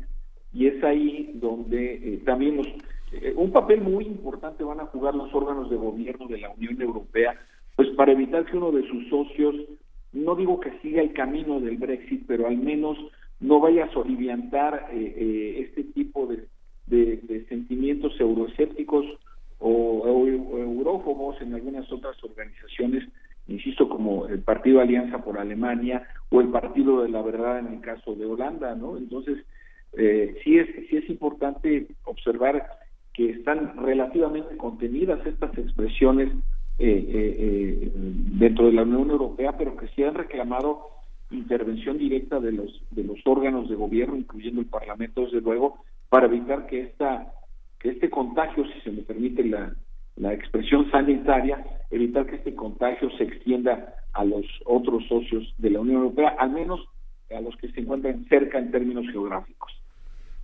Uh la atención que el discurso de el 8 de abril y luego en el 10 de abril eh, hicieron particular agradecimiento a Polonia. ¿Qué, ¿Qué relación hay con Polonia en esta, en esta ecuación de poderes? Sí, comentaba en una de las respuestas, Miguel Ángel, que eh, las relaciones de empatía política y programática, eh, Polonia también ha recibido sanciones eh, por tener un gobierno eh, confeso públicamente católico, lo cual no tendría nada de extraño si no fueran elementos propiamente conducidos a, programas y a políticas del, mismo gobierno, a, asumir posturas muy conservadoras en términos sanitarios, en términos de los contenidos de los programas educativos, entre otros. Y bueno, claro, con la eh, larguísima influencia del papado de Juan Pablo, Juan Pablo II, un catolicismo eh, muy acendrado en este país, que no, insisto, ese no es no es tanto problema, sino cuando hacemos esta peligrosa mezcla de política y religión. Y entonces la proximidad eh, programática entre Polonia y Hungría, como lo comentaba en alguna de las respuestas, pues viene ya desde hace por lo menos un par de años. Entonces, sí, sí es importante que, que esta, esta proximidad no se extienda por los riesgos que representa en primer lugar para el bloque de la de la Unión Europea hoy sometida a tantas presiones con el Brexit, con el repliegue de Estados Unidos, con las presiones expansionistas de Rusia y con los problemas de la problemas de la migración forzada, más el debilitamiento político de Angela Merkel que durante al menos los últimos cinco o seis años ha sido uno de los principales soportes de la Unión Europea junto con, con la presidencia eh, de Francia, sea Hollande o ahora con Emmanuel Macron. Pues lo, lo seguiremos platicando porque desde luego se está, se está moviendo hay fantasmas diversos que recorren Europa en este momento, ni modo, ni, modo, si no lo decía. Lo tenías que decir. No, muchísimas gracias. Eh, Javier Oliva, por supuesto, seguiremos platicando sobre todas estas cosas que están sucediendo, sobre la forma en la que se está recomponiendo, sobre todo el discurso político en, eh, en Europa y en el resto del mundo. Te agradecemos mucho tu análisis, como siempre. Gracias, Luisa, Juan Inés, gracias, eh, Miguel Ángel, y saludos al equipo en cabina y en nuestro auditorio de primer movimiento. Un gran abrazo, Javier. Otro martes, saludos. Vámonos con música. Vamos a escuchar de Antonio Sánchez, Inner Urge.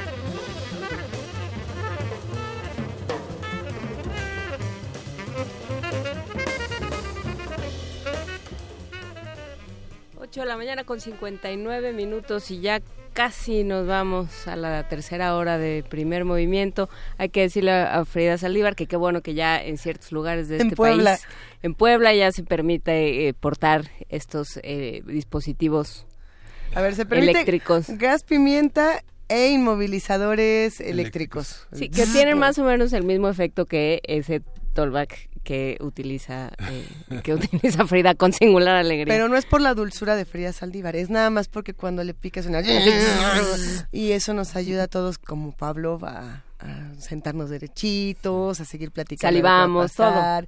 Yo quiero una galleta. Ya, ya es hora de mi galleta. Eso indicó el talkback. A las nueve de la mañana vamos a una pausa por galletas y a seguir platicando y regresamos. Primer movimiento. Hacemos comunidad.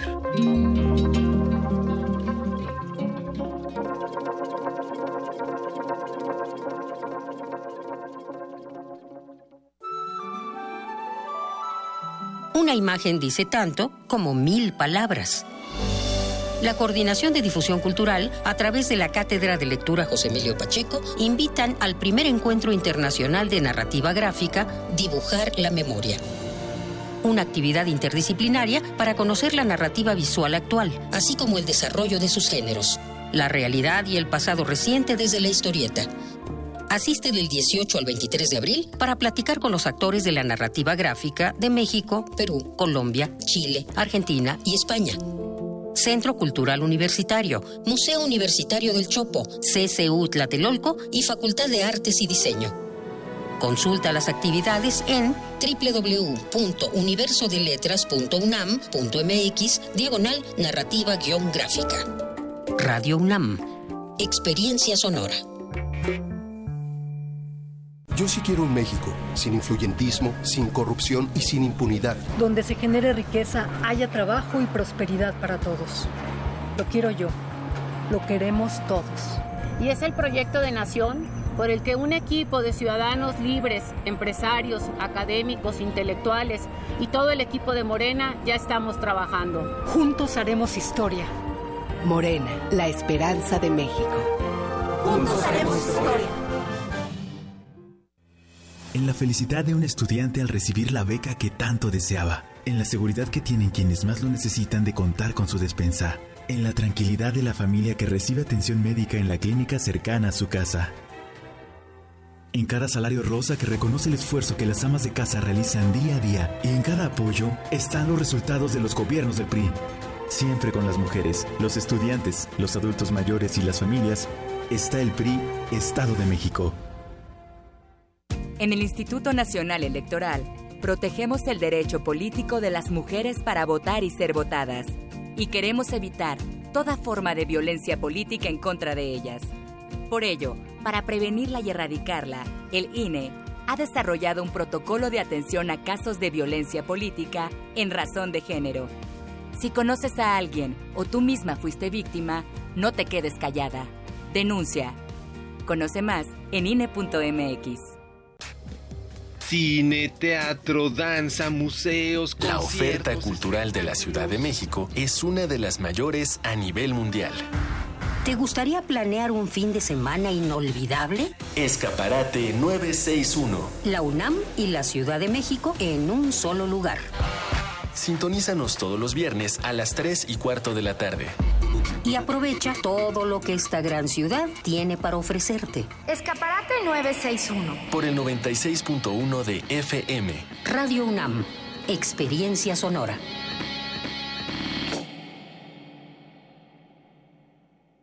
Si tu credencial para votar es del IFE y está vigente, el primero de julio podrás participar para decidir qué quieres para México.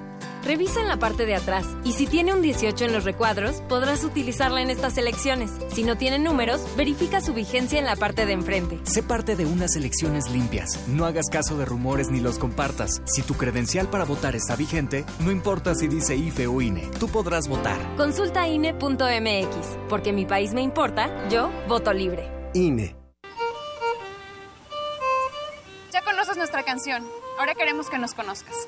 El Movimiento Naranja tiene años luchando por eliminar las pensiones de los expresidentes que además son ilegales. No vamos a permitir que por tan solo seis años de mal trabajo reciben una pensión de hasta 5 millones de pesos al mes, que incluye el pago de choferes, asesores, asistentes y hasta jardineros. Únete a este movimiento. El futuro está en tus manos. Candidatos a senadores y diputados federales. Movimiento Ciudadano. Juan Cepeda. Apoyemos a Ricardo, que también es banda. Miguel Ángel Yunes Márquez. Yo estoy con Anaya. Xochitl Galvez. Estoy con Anaya. Salomón Chertorivsky. Estoy con Anaya. Luis Donaldo Colosio Riojas. Estoy con Anaya. Miguel Ángel Mancera. Vamos con Anaya. Diego Fernández de Ceballos. Estoy con Ricardo Anaya porque es un joven brillante y capaz. Ricardo Anaya, de frente al futuro. PAN.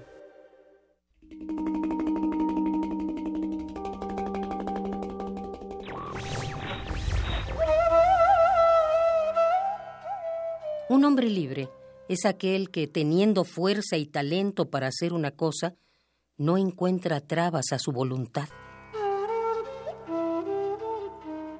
Thomas Hughes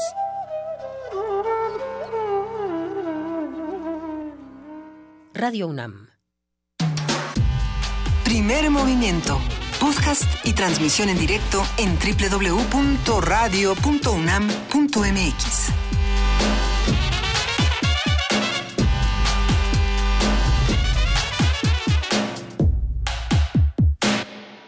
En este momento son las 9 de la mañana con 6 minutos y estamos arrancando esta tercera hora de primer movimiento con muchos comentarios en nuestras redes sociales. Gracias a todos los que están haciendo comunidad con nosotros esta mañana. Eh, fuera del aire estábamos discutiendo cómo se pronuncian eh, ciertos nombres y apellidos húngaros. Eh, es que está, está, está bueno el tema y justamente en Poesía Necesaria vamos a retomar un poco lo que, lo que estuvimos platicando en esta segunda hora, Miguel Ángel Juana Inés. Sí, estaba viendo el nombre que tienes que pronunciar, no sé qué vas a hacer. ¿eh? no, pues vete, pues, pues así, silábico y a ver qué pasa. Yo creo que más bien pedir ayuda a los que hacen comunidad con nosotros, que en distintas ocasiones nos han demostrado que se la saben de todas, todas. ¿Qué les parece si nos vamos a Poesía Necesaria y los consultamos? Primer movimiento.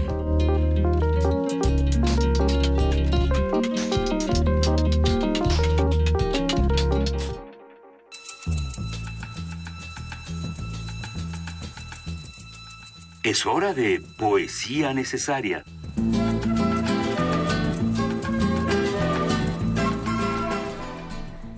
Y entonces, tratando de relacionar un poco esta segunda hora de primer movimiento con la tercera, porque más adelante vamos a estar hablando de novela gráfica, me quedé pensando en poemas que hablaran de colores y justamente recordé a un poeta húngaro que no tengo la menor idea de cómo se pronuncia y si alguien me puede ayudar, sálveme de mí misma. Eh, la manera de escribirlo es Sandor Hueores. Sí, pero esa O tiene diéresis, Tiene diéresis. y las vocales con diéresis. Yo tengo la impresión de que es Veores por la W, pero como es en Hungría, esa B, esa W no se hace V. A ver, eh, seguramente el traductor de Google en un momento más me lo va a explicar y se los voy a contar de la manera correcta, pero lo que sucede es que, es que Sandor Weores o Veores tenía un, un poema, a mí me parece genial llamado Máscara Mortuoria. No sé si recuerdan que en, tiempos inmemoriales a las personas que fallecían se les hacían máscaras y, justamente estas máscaras las podemos encontrar en distintos museos con los que se han logrado hacer moldes faciales de distintas personas.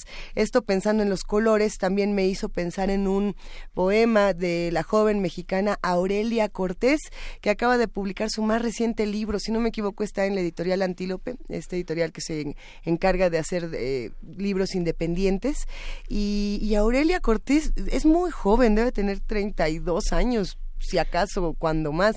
Yo creo que hasta es eh, aún más joven que eso. Y tiene un poema que se llama Sueño en dos colores. Entonces, pues ahí están de la luz a la oscuridad, los colores, y va a estar aderezado con una canción que en lo personal disfruto muchísimo. La original es de Elvis Costello, ha tenido covers de todos los tipos, bueno, por ahí hay una versión hasta de Chet Baker, si no me equivoco, se llama Almost Blue y la versión es de Everything But the Girl. Entonces, si les parece bien, Sí, arrancamos. ya nos dijo, Vania Nuche ya consultó A. Google, lo que sea que ¿Cómo eso es? nos, pro- nos proponga. Shandor Verosh. No, pues, no, pues no lo dije bien. ¿Cómo fue otra vez? Sandor Verosh. Sandor Verosh. Ok. ¿O Shandor? Shandor Verosh. Vámonos a la poesía de los colores. Sueño en dos colores, de Aurelia Cortés. El negro engendra el gris intermedio de las nubes, la espuma indecisa y las venas de un guijarro como un ojo dormido en el fondo de un ojo de agua. El gris de la ceniza que emerge a la orilla, su frío platinado en la arena, el mismo color de un jardín incinerado. El azul viene mucho después, pero antes que la noche. No veo sino imágenes sin nexos delgados que las unan. No sueño en azul, recuerdo el azul en sueño. Máscara mortuoria. Era de azúcar, me disolví en la leche del crepúsculo. No digas que no existo. Pasé de un cuarto a otro, de un cuarto coloreado al cuarto sin colores, desde las formas a los rayos. Antes mi cara iba hacia arriba, hacia la luz, tambaleaba la sombra de mi espalda en el muro. Ahora soy luz, y si te pones frente a mí, trenzo un rayo en tu cara y lanzo a la pared la sombra de tu espalda. Almost Blue.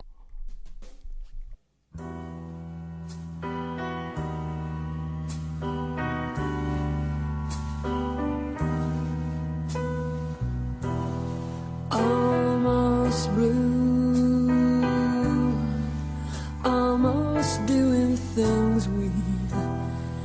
to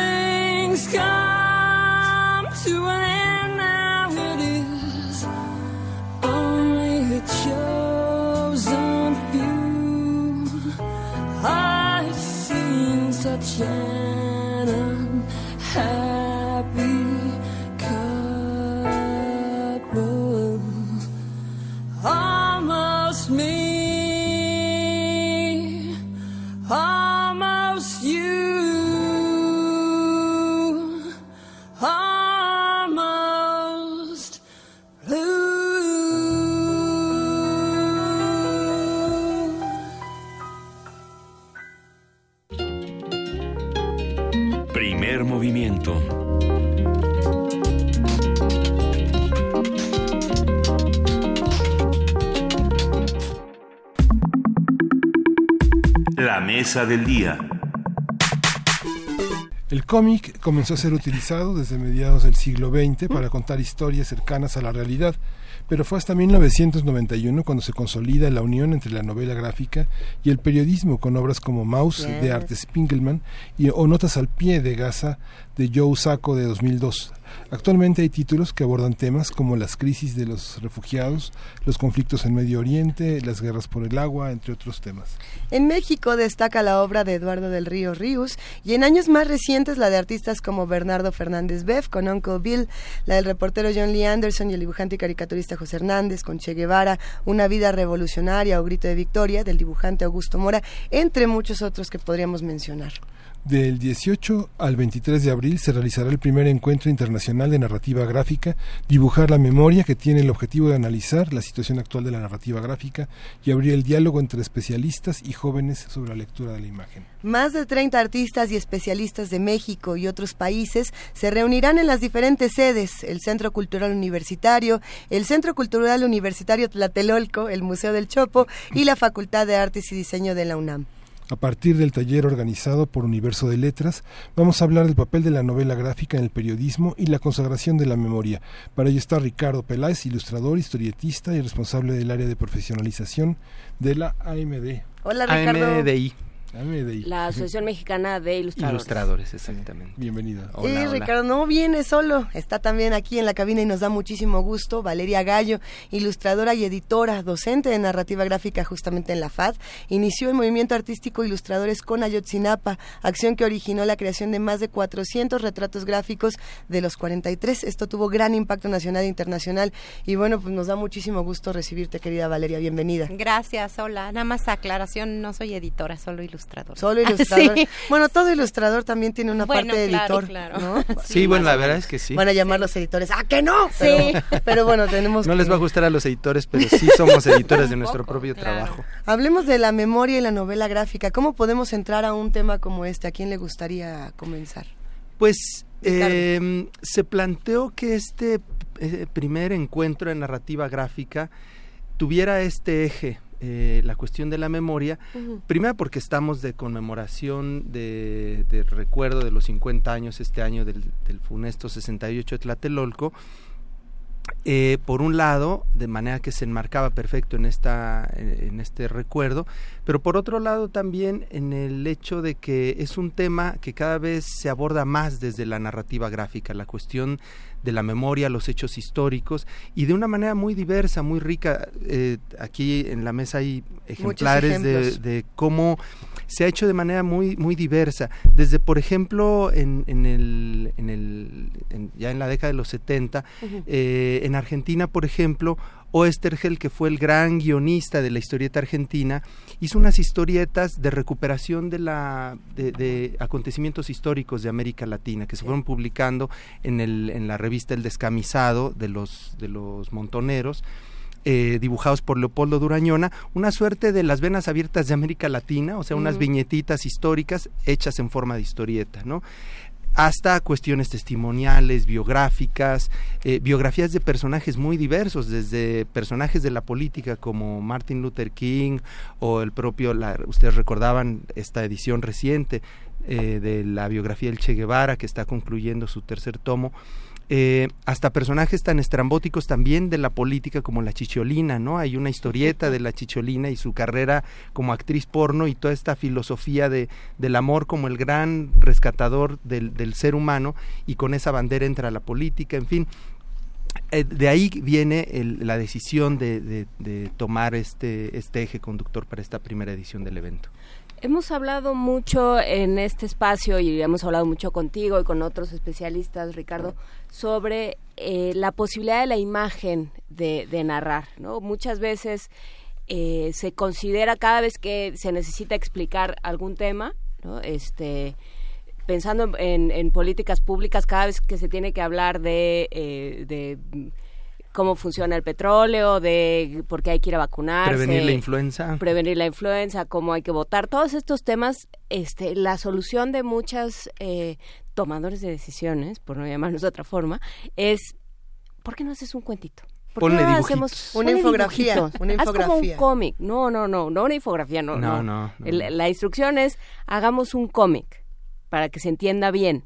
Ok. Y eso independientemente de que, podamos reírnos o no, pero sí, sí habla de una posibilidad de la imagen, de la posibilidad de la traducción, de la, la traducción en palabras y en imágenes como algo que permite explicar las cosas de mejor manera. Valeria, ¿cómo, cómo traducir momentos de la historia? ¿Cómo traducir no solo pasajes, sino discursos, formas de entender la realidad? Eh, bueno, eh, es cierto que infografía también se está usando mucho últimamente. Creo que es muy didáctico, es un elemento, un recurso súper didáctico. Y cómo hablar de temas universales a partir de la individualidad, creo que creo que ahí radica el, el éxito de la novela gráfica y del cómic como, como un no, no enseñanza, pero como un, justo un recurso didáctico. Este, yo ahorita estoy trabajando en una novela gráfica que estoy iniciando de a partir de la beca del Sistema Nacional de Creadores del Arte y el tema es la historia del feminismo. Y estoy eh, apenas estoy escogiendo caminos narrativos y estoy apostándole a una autobiografía. Justo porque creo que a partir de nuestros de nuestras historias personales eh, podemos como universalizar eh, el, discurso, ¿no? O sea, a partir de nuestra propia historia podemos como ir contextualizando cosas este, históricas, ¿no? Que han pasado antes, pero que podemos aterrizar en momentos específicos eh, de nuestra vida, ¿no? El, martes, el sábado pasado, estaba Jesús Cosío, el invitado internacional de este primer encuentro que ya llegó eh, por acá, anda en, tierras mexicanas. Em, estaba platicando con los alumnos del diplomado a propósito de este asunto de por qué la imagen y su poder para registrar precisamente esta, esta cuestión que, que planteabas tú, Juana Inés. Y es que en palabras se dicen unas cosas, en imágenes fotográficas, por ejemplo, se dicen otras, pero en dibujos se dicen se dice de otra manera, ¿no? Y además esto que mencionabas, la, la historieta es un lenguaje que se ha sofisticado mucho, se ha refinado mucho en su capacidad de, de, uniendo de que uniendo palabras e imágenes, el discurso que se construye en la cabeza es distinto a la fotografía, distinto a las palabras, y esa, toda esa evocación gráfica que se puede hacer desde el dibujo tiene un poder distinto, ni mejor ni peor, ¿no? Pero además, si eso le agregamos que el lenguaje de la historieta es un lenguaje popular por definición, pues entonces la manera de registrar acontecimientos históricos a través de, de, de, un lenguaje muy cercano a la población, pues le da otra, otra profundidad, otra trascendencia, ¿no? Creo que eh, no sé si necesariamente, pero puesto que es un referente que, que es más conocido, tendríamos que hablar de Maus, ¿no? de esta historieta que hace Spiegelman para explicarse o para tratar de poner, eh, de verter ¿Qué, ¿Qué, entiende él por la historia de sus padres, por lo que ha oído sobre, sobre el holocausto, sobre la persecución? Y entonces toma una serie de decisiones. ¿no? O sea, el, el, el ilustrador, ustedes los, lo, lo, pueden decir mejor, tiene un montón de, de herramientas a su alcance, ¿no? Empezando por la línea, por la perspectiva, por el tamaño, por la luz. ¿Cómo es esto, Valeria? Bueno, es, es muy curioso que él decide usar animales, ¿no? Eso es como... El gran mérito narrativo, ¿no? Sí, y justo yo creo que es a lo que se refiere, se refiere Ricardo, que es, es esa, eh, ese plus que podemos tener con la imagen dibujada, ¿no? Que a lo mejor la fotografía, igual los fotógrafos se pueden molestar, pero tenemos como ese recurso con la imagen, que podemos hacer ese tipo de cosas que además refuerzan el discurso, le dan como una fuerza bien impresionante ver que son ratones, que el perro, que no, o sea, eso es, es un agregado que solo con la historieta se puede dar, solo con el dibujo. Claro, porque uno tiene la capacidad de, de, de interpretar y, e incorporarle metáfora y simbolismo desde la gráfica, eh, sin necesariamente pervertir el espíritu de lo que se está queriendo contar, ¿no? Entonces eso es eso es muy significativo. Pienso, por ejemplo, en este otro eh, ejemplo que tenemos acá, una obra que se hizo en Colombia como parte de un proyecto de restitución de la dignidad perdida a raíz de la guerra a través de una recuperación gráfica de los acontecimientos históricos, porque se, en el estudio que hicieron detectaron que una de las cosas que eran importantes para la reconstrucción del tejido social después de los años de la, de la guerra a raíz del narco y de la guerrilla y de toda la violencia que ocurrió allí, una de las cuestiones que pedía la población era una restitución a partir de que quedara registrado y que se supiera lo que había ocurrido allí, ¿no? Y el, el, camino que emprendieron eh, eh, estos artistas, estos investigadores y escritores fue hacerlo precisamente a través de la historieta. Entonces, sirve como desde muchos lados, ¿no? Por un lado, para recuperar, para registrar, pero también para restituir, ¿no? Que pensando, tú has trabajado, Valeria, con Ayotzinapa. ¿De dónde sale este proyecto eh, y cómo y cómo el dibujo y el trabajo artístico forma parte necesaria de este proyecto? Bueno, ¿cómo surge? Pues ya lo he contado en otras ocasiones que fue casi que una ocurrencia a la hora de desayunar, obviamente por todo lo que sucede en el país todos los días. Eh, tengo un hijo, ahorita ya tiene casi 13, en ese entonces tenía 9 y pues esta necesidad de, contribuir de alguna manera con al menos con decir basta con decir no estamos de acuerdo con decir esto es terrible y decidí, decidí hacerlo por redes sociales porque pues es este espacio horizontal donde no hay eh, bueno hasta ahorita no hay este monopolio de, comunicación, ¿no? De medios. Eh, y creí que iba a ser más rápido el que se que todos los ilustradores pudiéramos participar. Creció de una manera impresionante en poco tiempo y lo padre fue que fue tan horizontal que no solamente ilustradores o, artistas gráficos estaban participando, sino quien sintiera la necesidad de hacer un retrato.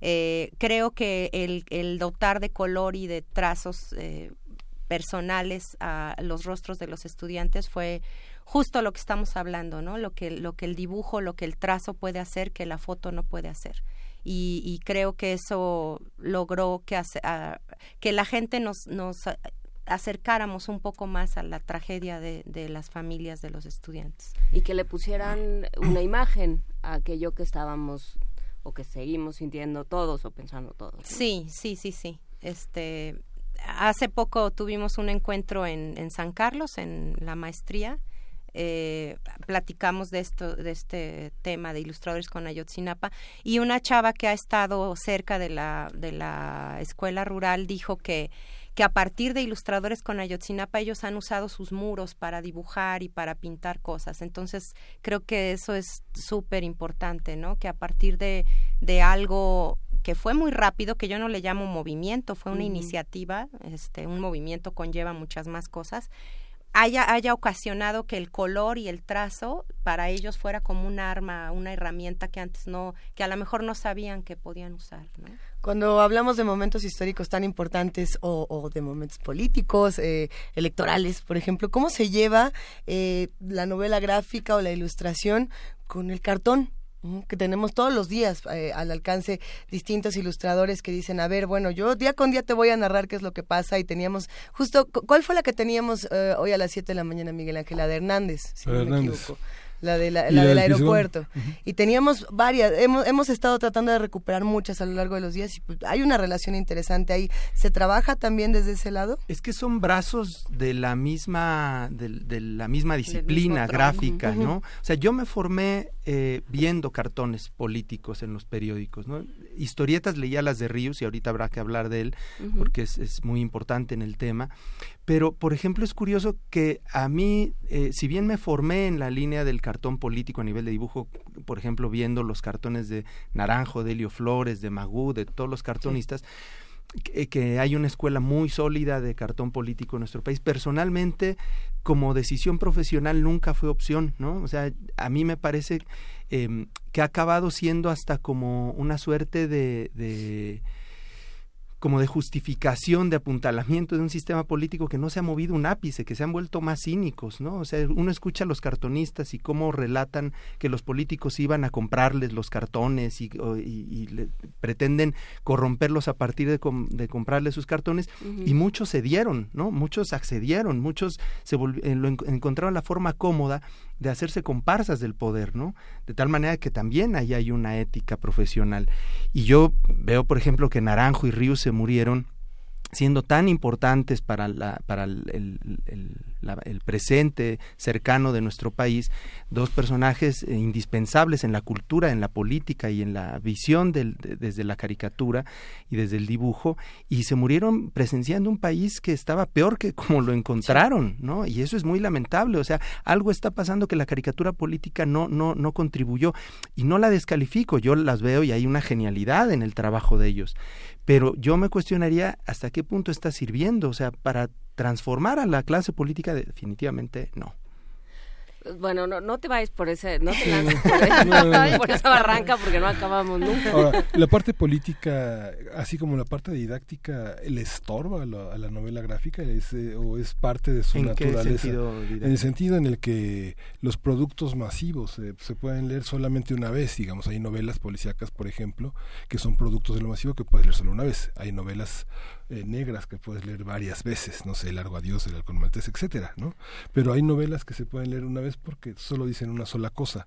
¿Pasa eso o no pasa eso? Pues creo, creo que estás dando al clavo. Yo, yo siempre le digo a mis alumnos que la, la, el, lo importante de ser un ilustrador o, un eh, de novelista gráfico es hacer varias eh, no lecturas de un texto entonces lo traduces a imagen de manera que justamente el lector regrese muchas veces y que siempre que regrese encuentre otra lectura y encuentre otras cosas. Creo que, por ejemplo, el libro álbum, que es un ejemplo de narrativa gráfica muy bueno, eh, el texto y la imagen se complementan de manera que no podría sobrevivir uno sin el otro. Y creo que con la novela gráfica puede pasar lo mismo, ¿no?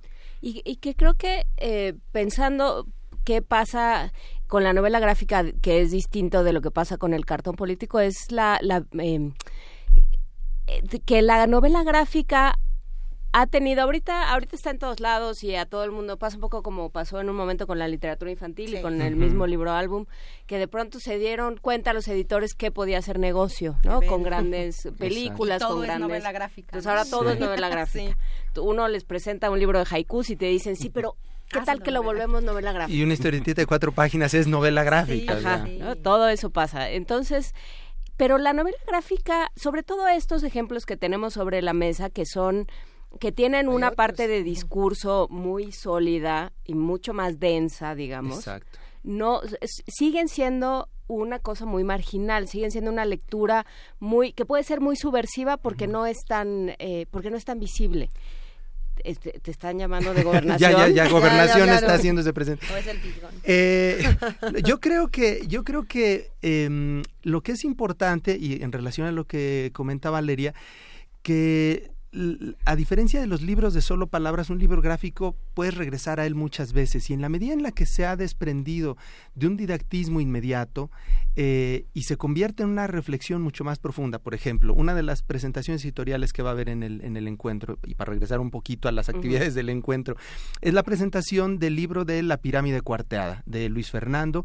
Es un trabajo que hizo también con la beca del sistema de creadores, son como sus, sus remembranzas personales de, del movimiento 68. ¿Es editorial Resistencia? No, ese es de la de, no de resistencia, sí, de, resistencia. de resistencia. Okay. Entonces, eh, en este libro Luis Fernando hace una remembranza de cómo vivió él el, el ascenso del, del, movimiento estudiantil.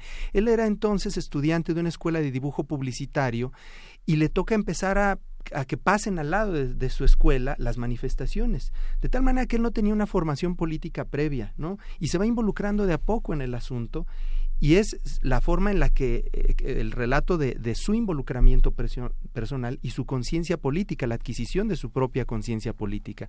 Entonces eso, por ejemplo, es un libro que, que, se puede analizar y abordar desde muchas formas, ¿no? Entonces, otro, por ejemplo, el de Grito de, de Victoria, de Augusto Mora, que es una una cosa medio camino entre la recreación y la ficción del, del halconazo, por ejemplo, ¿no? Y él, un chico muy joven que tiene apenas escasos 30, 30 y poco años, y recrea un momento histórico también combinando un asunto como más testimonial y de recreación y un asunto más ficcional, por ejemplo. Pero también jugando con lo documental. Ahorita estaba yo hojeando la pirámide cuarteada de Luis Fernando y retoma muchos documentos gráficos de la época, las revistas, las fotos, los periódicos.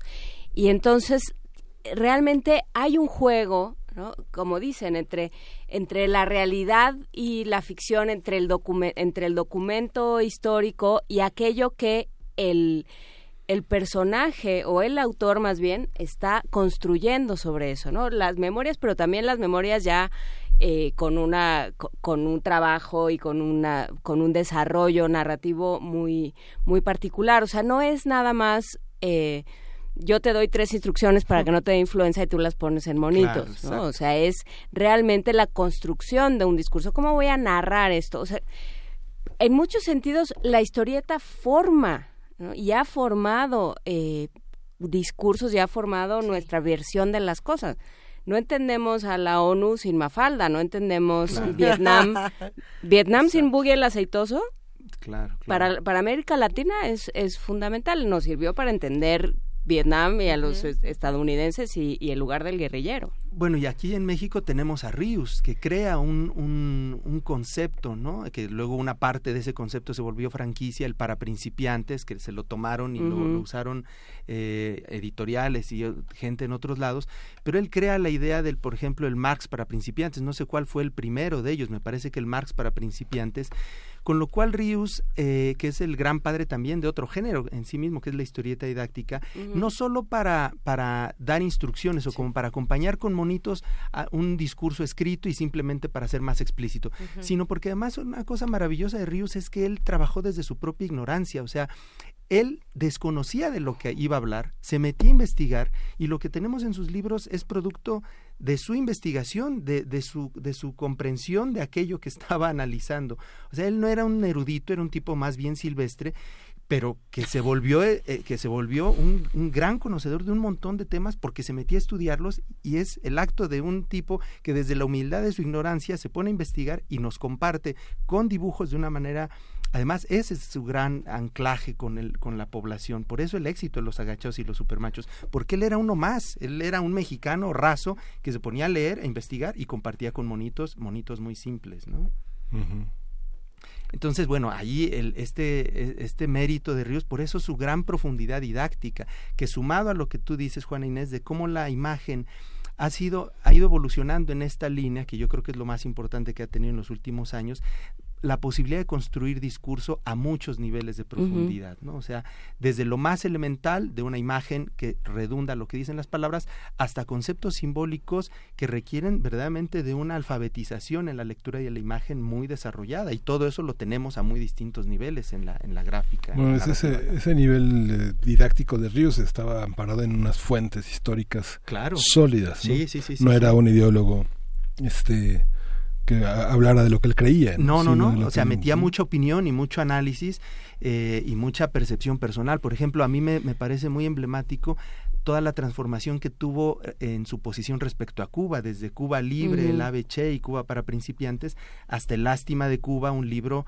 con el que desde el conocimiento personal, porque él viajó a Cuba por lo, allí lo dice, por lo menos una vez al año durante como 30 años, de manera que hablaba desde el conocimiento testimonial de él mismo hasta todas las fuentes que a las que él acudía él era riguroso pues no tenía su parte de aporte era un ensayista de alguna manera pero también efectivamente era un tipo que recurría a muchísimas fuentes ahora bien eh, Ríos es un personaje que llegó a una cantidad impresionante de jóvenes y eh, leyendo algunos tweets que, que, había hace algunos meses por ahí está el gracias a Ríos soy ateo eh, gracias a Ríos soy la persona que soy gracias a Ríos pienso esto gracias a Ríos hago esta otra cosa ¿Qué pasa con esos otros jóvenes que también están entrando al terreno de la novela gráfica y que como no son ríos, pues nadie los publica?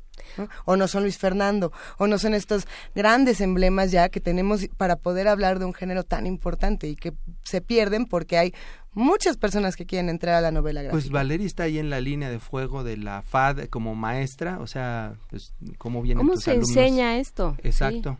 Eh, pues a partir de, yo, yo, yo lo que hago es les quería decir también, a, partir de lo de Rius, eh, voy a echar un guayabazo. Mi papá, Miguel Ángel Gallo, este, es historiador. menos. Y él eh, ha hecho mucho libro de texto y retomó este, este rollo de Rius de enseñar a partir de los cómics. Él hizo mucho libro de texto para secundaria y para prepa. Además es autor del emblemático libro Los cómics, un enfoque sociológico, sí, entonces, un clásico. Tengo que hablar de mi papá porque además él es, él es historiador, él estudió ciencias políticas, entonces sí creo, hablando de cómo enseñar, cómo, cómo ser maestro de narrativa gráfica, creo que una parte importantísima es esta de la investigación y de leer. O sea, eh, no se trata, soy novelista gráfico, ¿no? Y entonces subo al Instagram mi dibujito del desayuno. No, o sea, hay que ir más allá, hay que aprender a narrar con las imágenes, no nada más, como decía Ricardo, dibujar el texto, ¿no? O sea, hay que narrar, hay que buscar caminos narrativos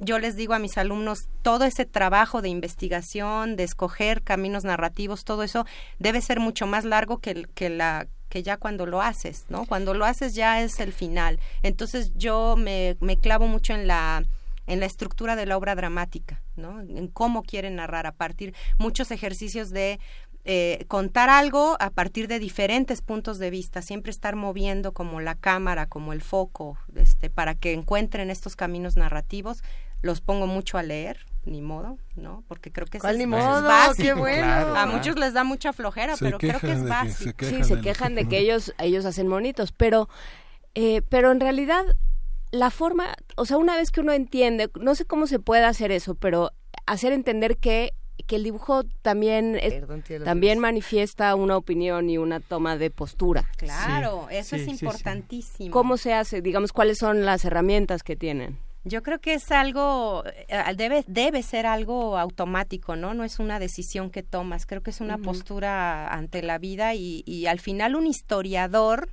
eh, en realidad hacer historia también tiene que ver con, con, con, una postura, ¿no? No puede ser totalmente objetivo, aunque estés hablando de, de, de, hechos históricos. Y creo, sobre todo en un país como este, creo que como creadores es nuestra obligación, yo siempre lo he dicho, es nuestra obligación tomar una postura política y tratar de, decirla. Y parte de la intención del enfoque de este encuentro es hacer ver que la, que la narrativa gráfica como toda creación, tiene que estar de cara a su realidad, ¿no? O sea, no puede, no, no es algo, no se crea entretenimiento, no está creándose una, una forma de, diversión, se está creando una forma de, de comprensión al hacer historieta y no porque todo tenga esa obligación, ¿no? O sea, siempre se le ha achacado a la historieta, bueno, ya que leen monitos, pues por lo menos que enseñen, ¿no? Que digan algo, que, que sea para que aprendan.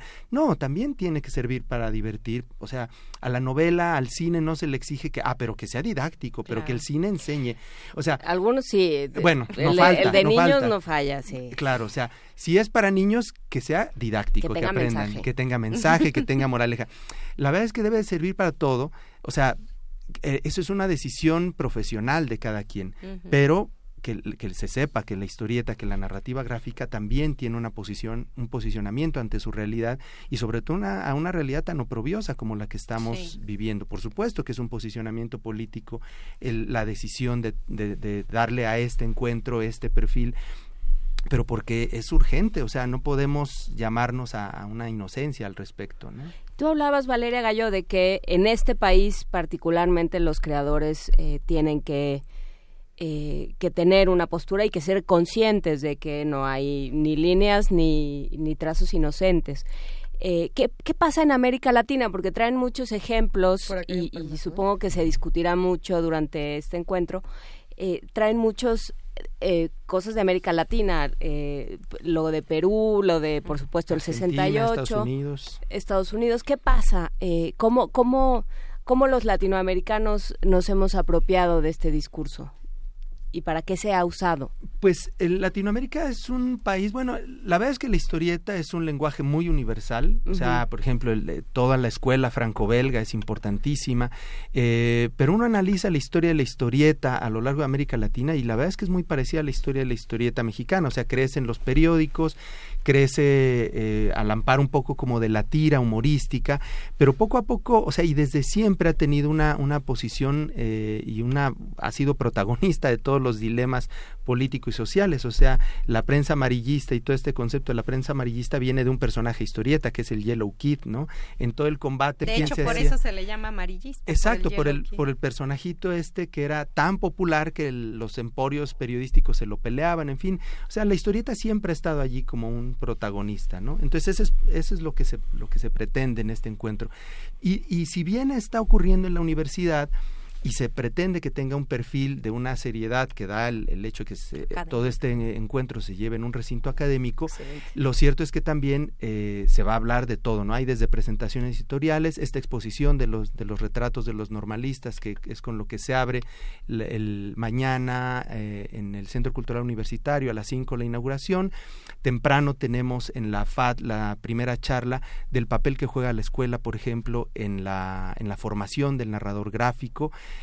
Eh, también hay una exposición allá de una muestra de historieta histórica y testimonial en la FAD. eh, hay un taller que está que va a dar Anabel Chino, una chica que ha trabajado sí de maquetación de guion.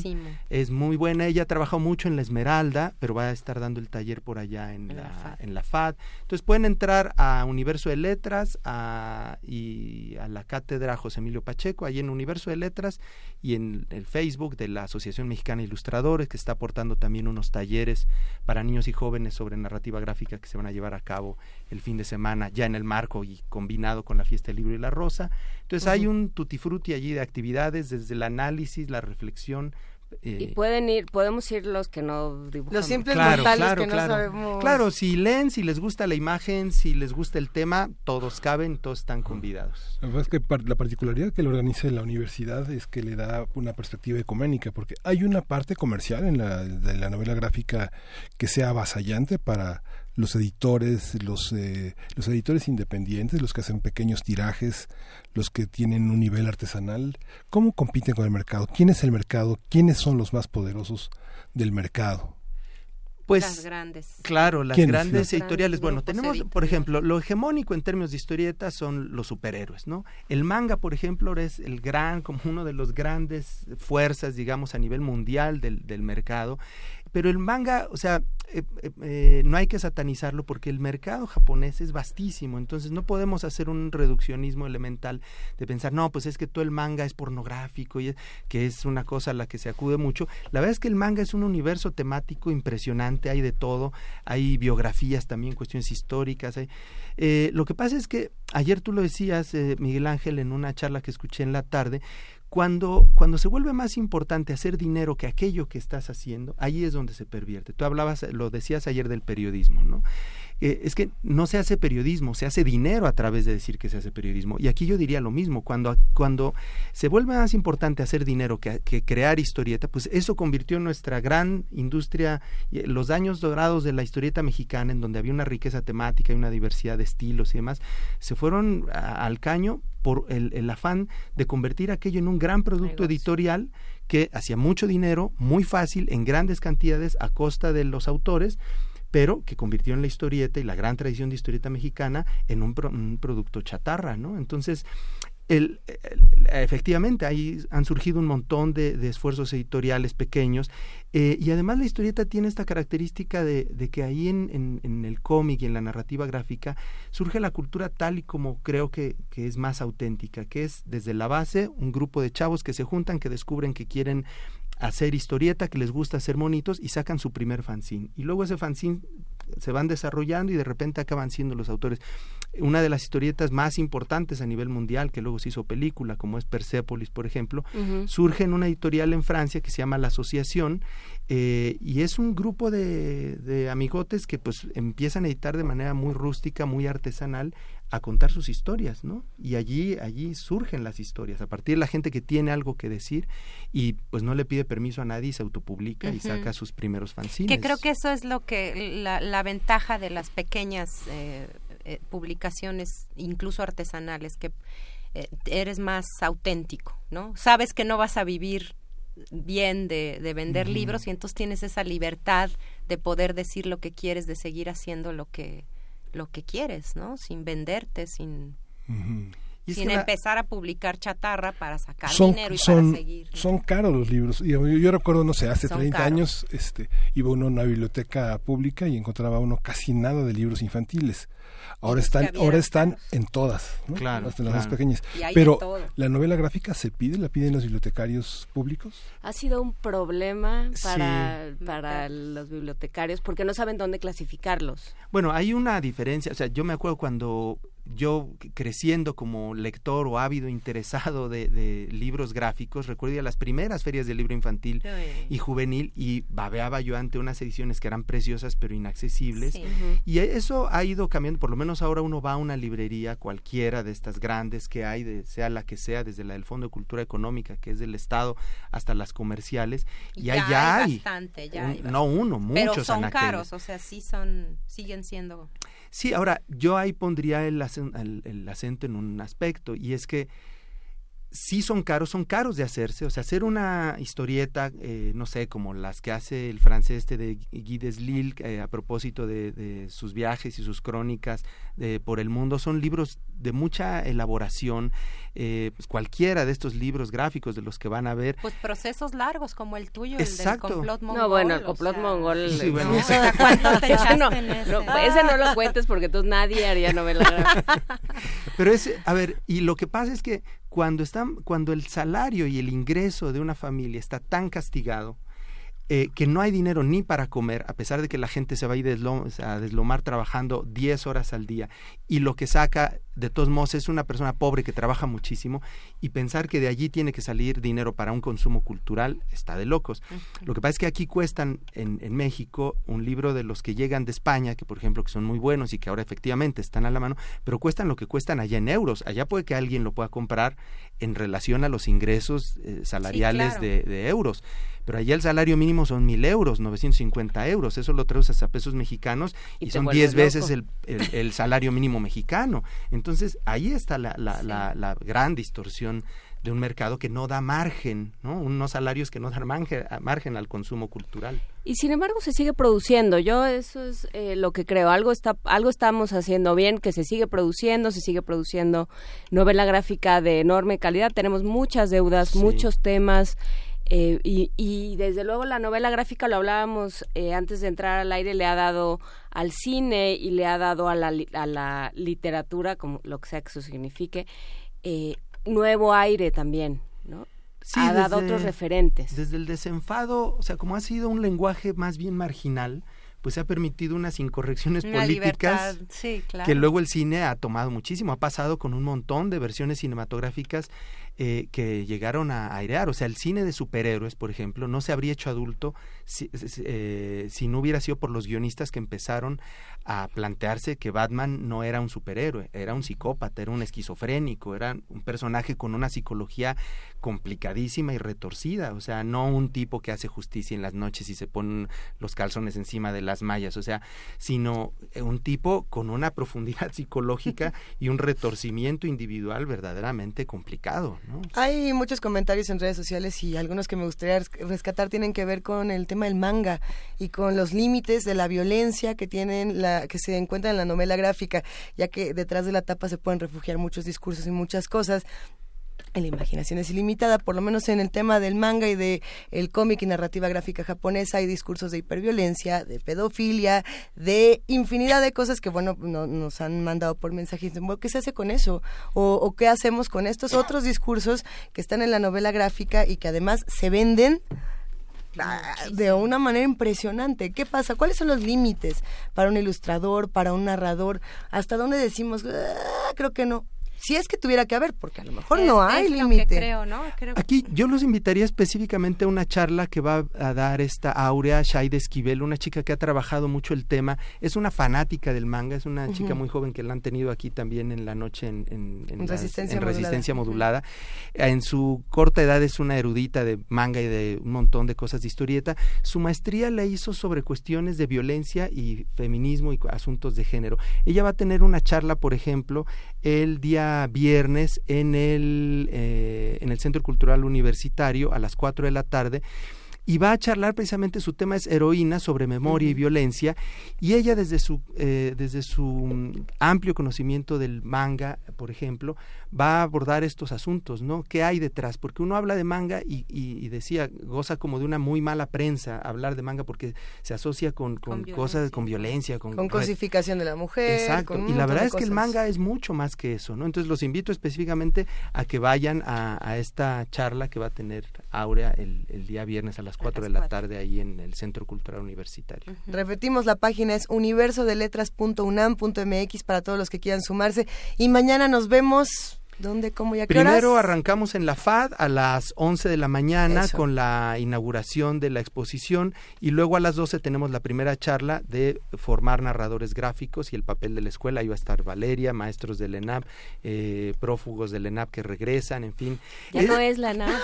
de la FAD, la FAD, bueno, tanto es que trabajo para la FAD, no puedo dejar de decirle, no puedo dejar de decirle ENAP a mi querida escuela. También quiero hacer mención de que va a estar una combi allí, un proyecto bien interesante, tú lo habías mencionado el otro día que lo estaban anunciando acá, lo comentaste Luisa, la nave de los mitos, esta cafebrería itinerante, que además está especializada en, ediciones independientes de historieta, va a estar en la FAD y luego en el Centro Cultural Universitario, eh, allí este esfuerzo heroico de Enrique Buenrostro, un mecenas eh, de, la, de la historieta y de la edición independiente de, narrativa. Es una combi que no contamina. Es una combi sustentable.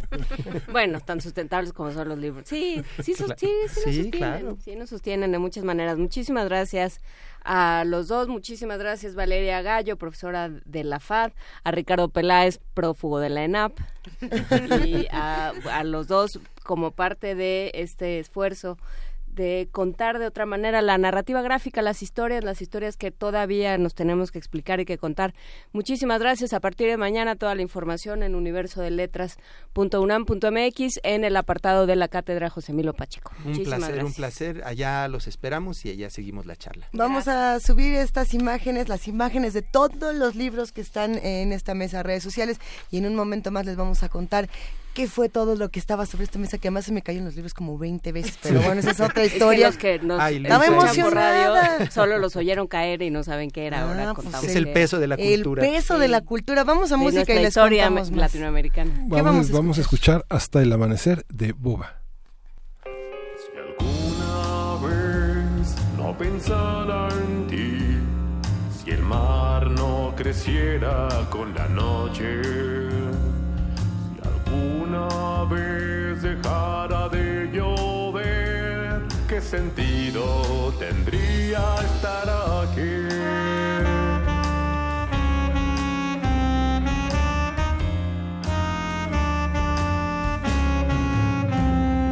Si tu boca no me recuerda más y tus manos se fueran con el viento si en tus faldas no me puedo ya enredar, ¿qué sentido tiene vivir así?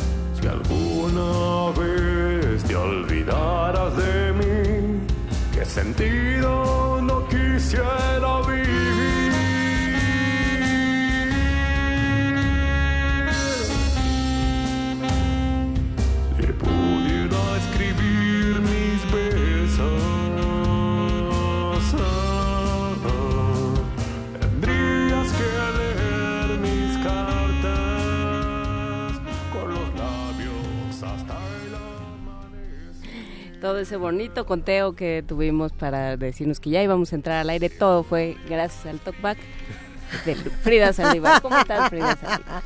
Gracias. nos vamos. Agradecemos muchísimo a todos los que hacen posible el primer movimiento. Aquí escuchan a tres, pero en realidad somos un montón. Eh, por supuesto, todo el equipo de Radio UNAM, producción, ingenieros en cabina, coordinación de invitados, servicio social, redes sociales, quién falta, noticias, somos un montón. Gracias a todos los amigos de TV UNAM, que también son un montón entre cámaras, producción y demás. Y sobre todo, pues, gracias a los que hacen comunidad con nosotros. Ustedes también construyen este programa y nosotros ya nos vamos. Gracias, Por querida supuesto, esa. hay que hay que contar las historias de otra manera. Queda hecha la invitación para ir mañana y pa- a partir de mañana y hasta el 23 to- a este encuentro de narrativa gráfica. Por supuesto, vamos a estar presentes en, en el Día del Libro y la Rosa. Vamos a hacer de este día tres días distintos. Vamos a estar viernes, sábado y domingo. ¿Qué día te tocó? A mí, viernes. Ah, ah, está bueno. Es que me había tocado domingo, pero lo cambié. Ah, mírala. Bueno, qué me- es que chido. alguien más pidió que si podía cambiar, pues yo cambié. Pues, bueno, vamos, vamos, a, vamos a escucharte el viernes. Nos vamos todos a la feria el viernes. de aquí sí, nos sí. vamos. Órale. Sí, ya son Ya las está. 10. Y Ay. esto fue primer movimiento. Gracias, querido Miguel Ángel. Gracias, querida Juana Inés. El mundo desde la universidad. Adiós.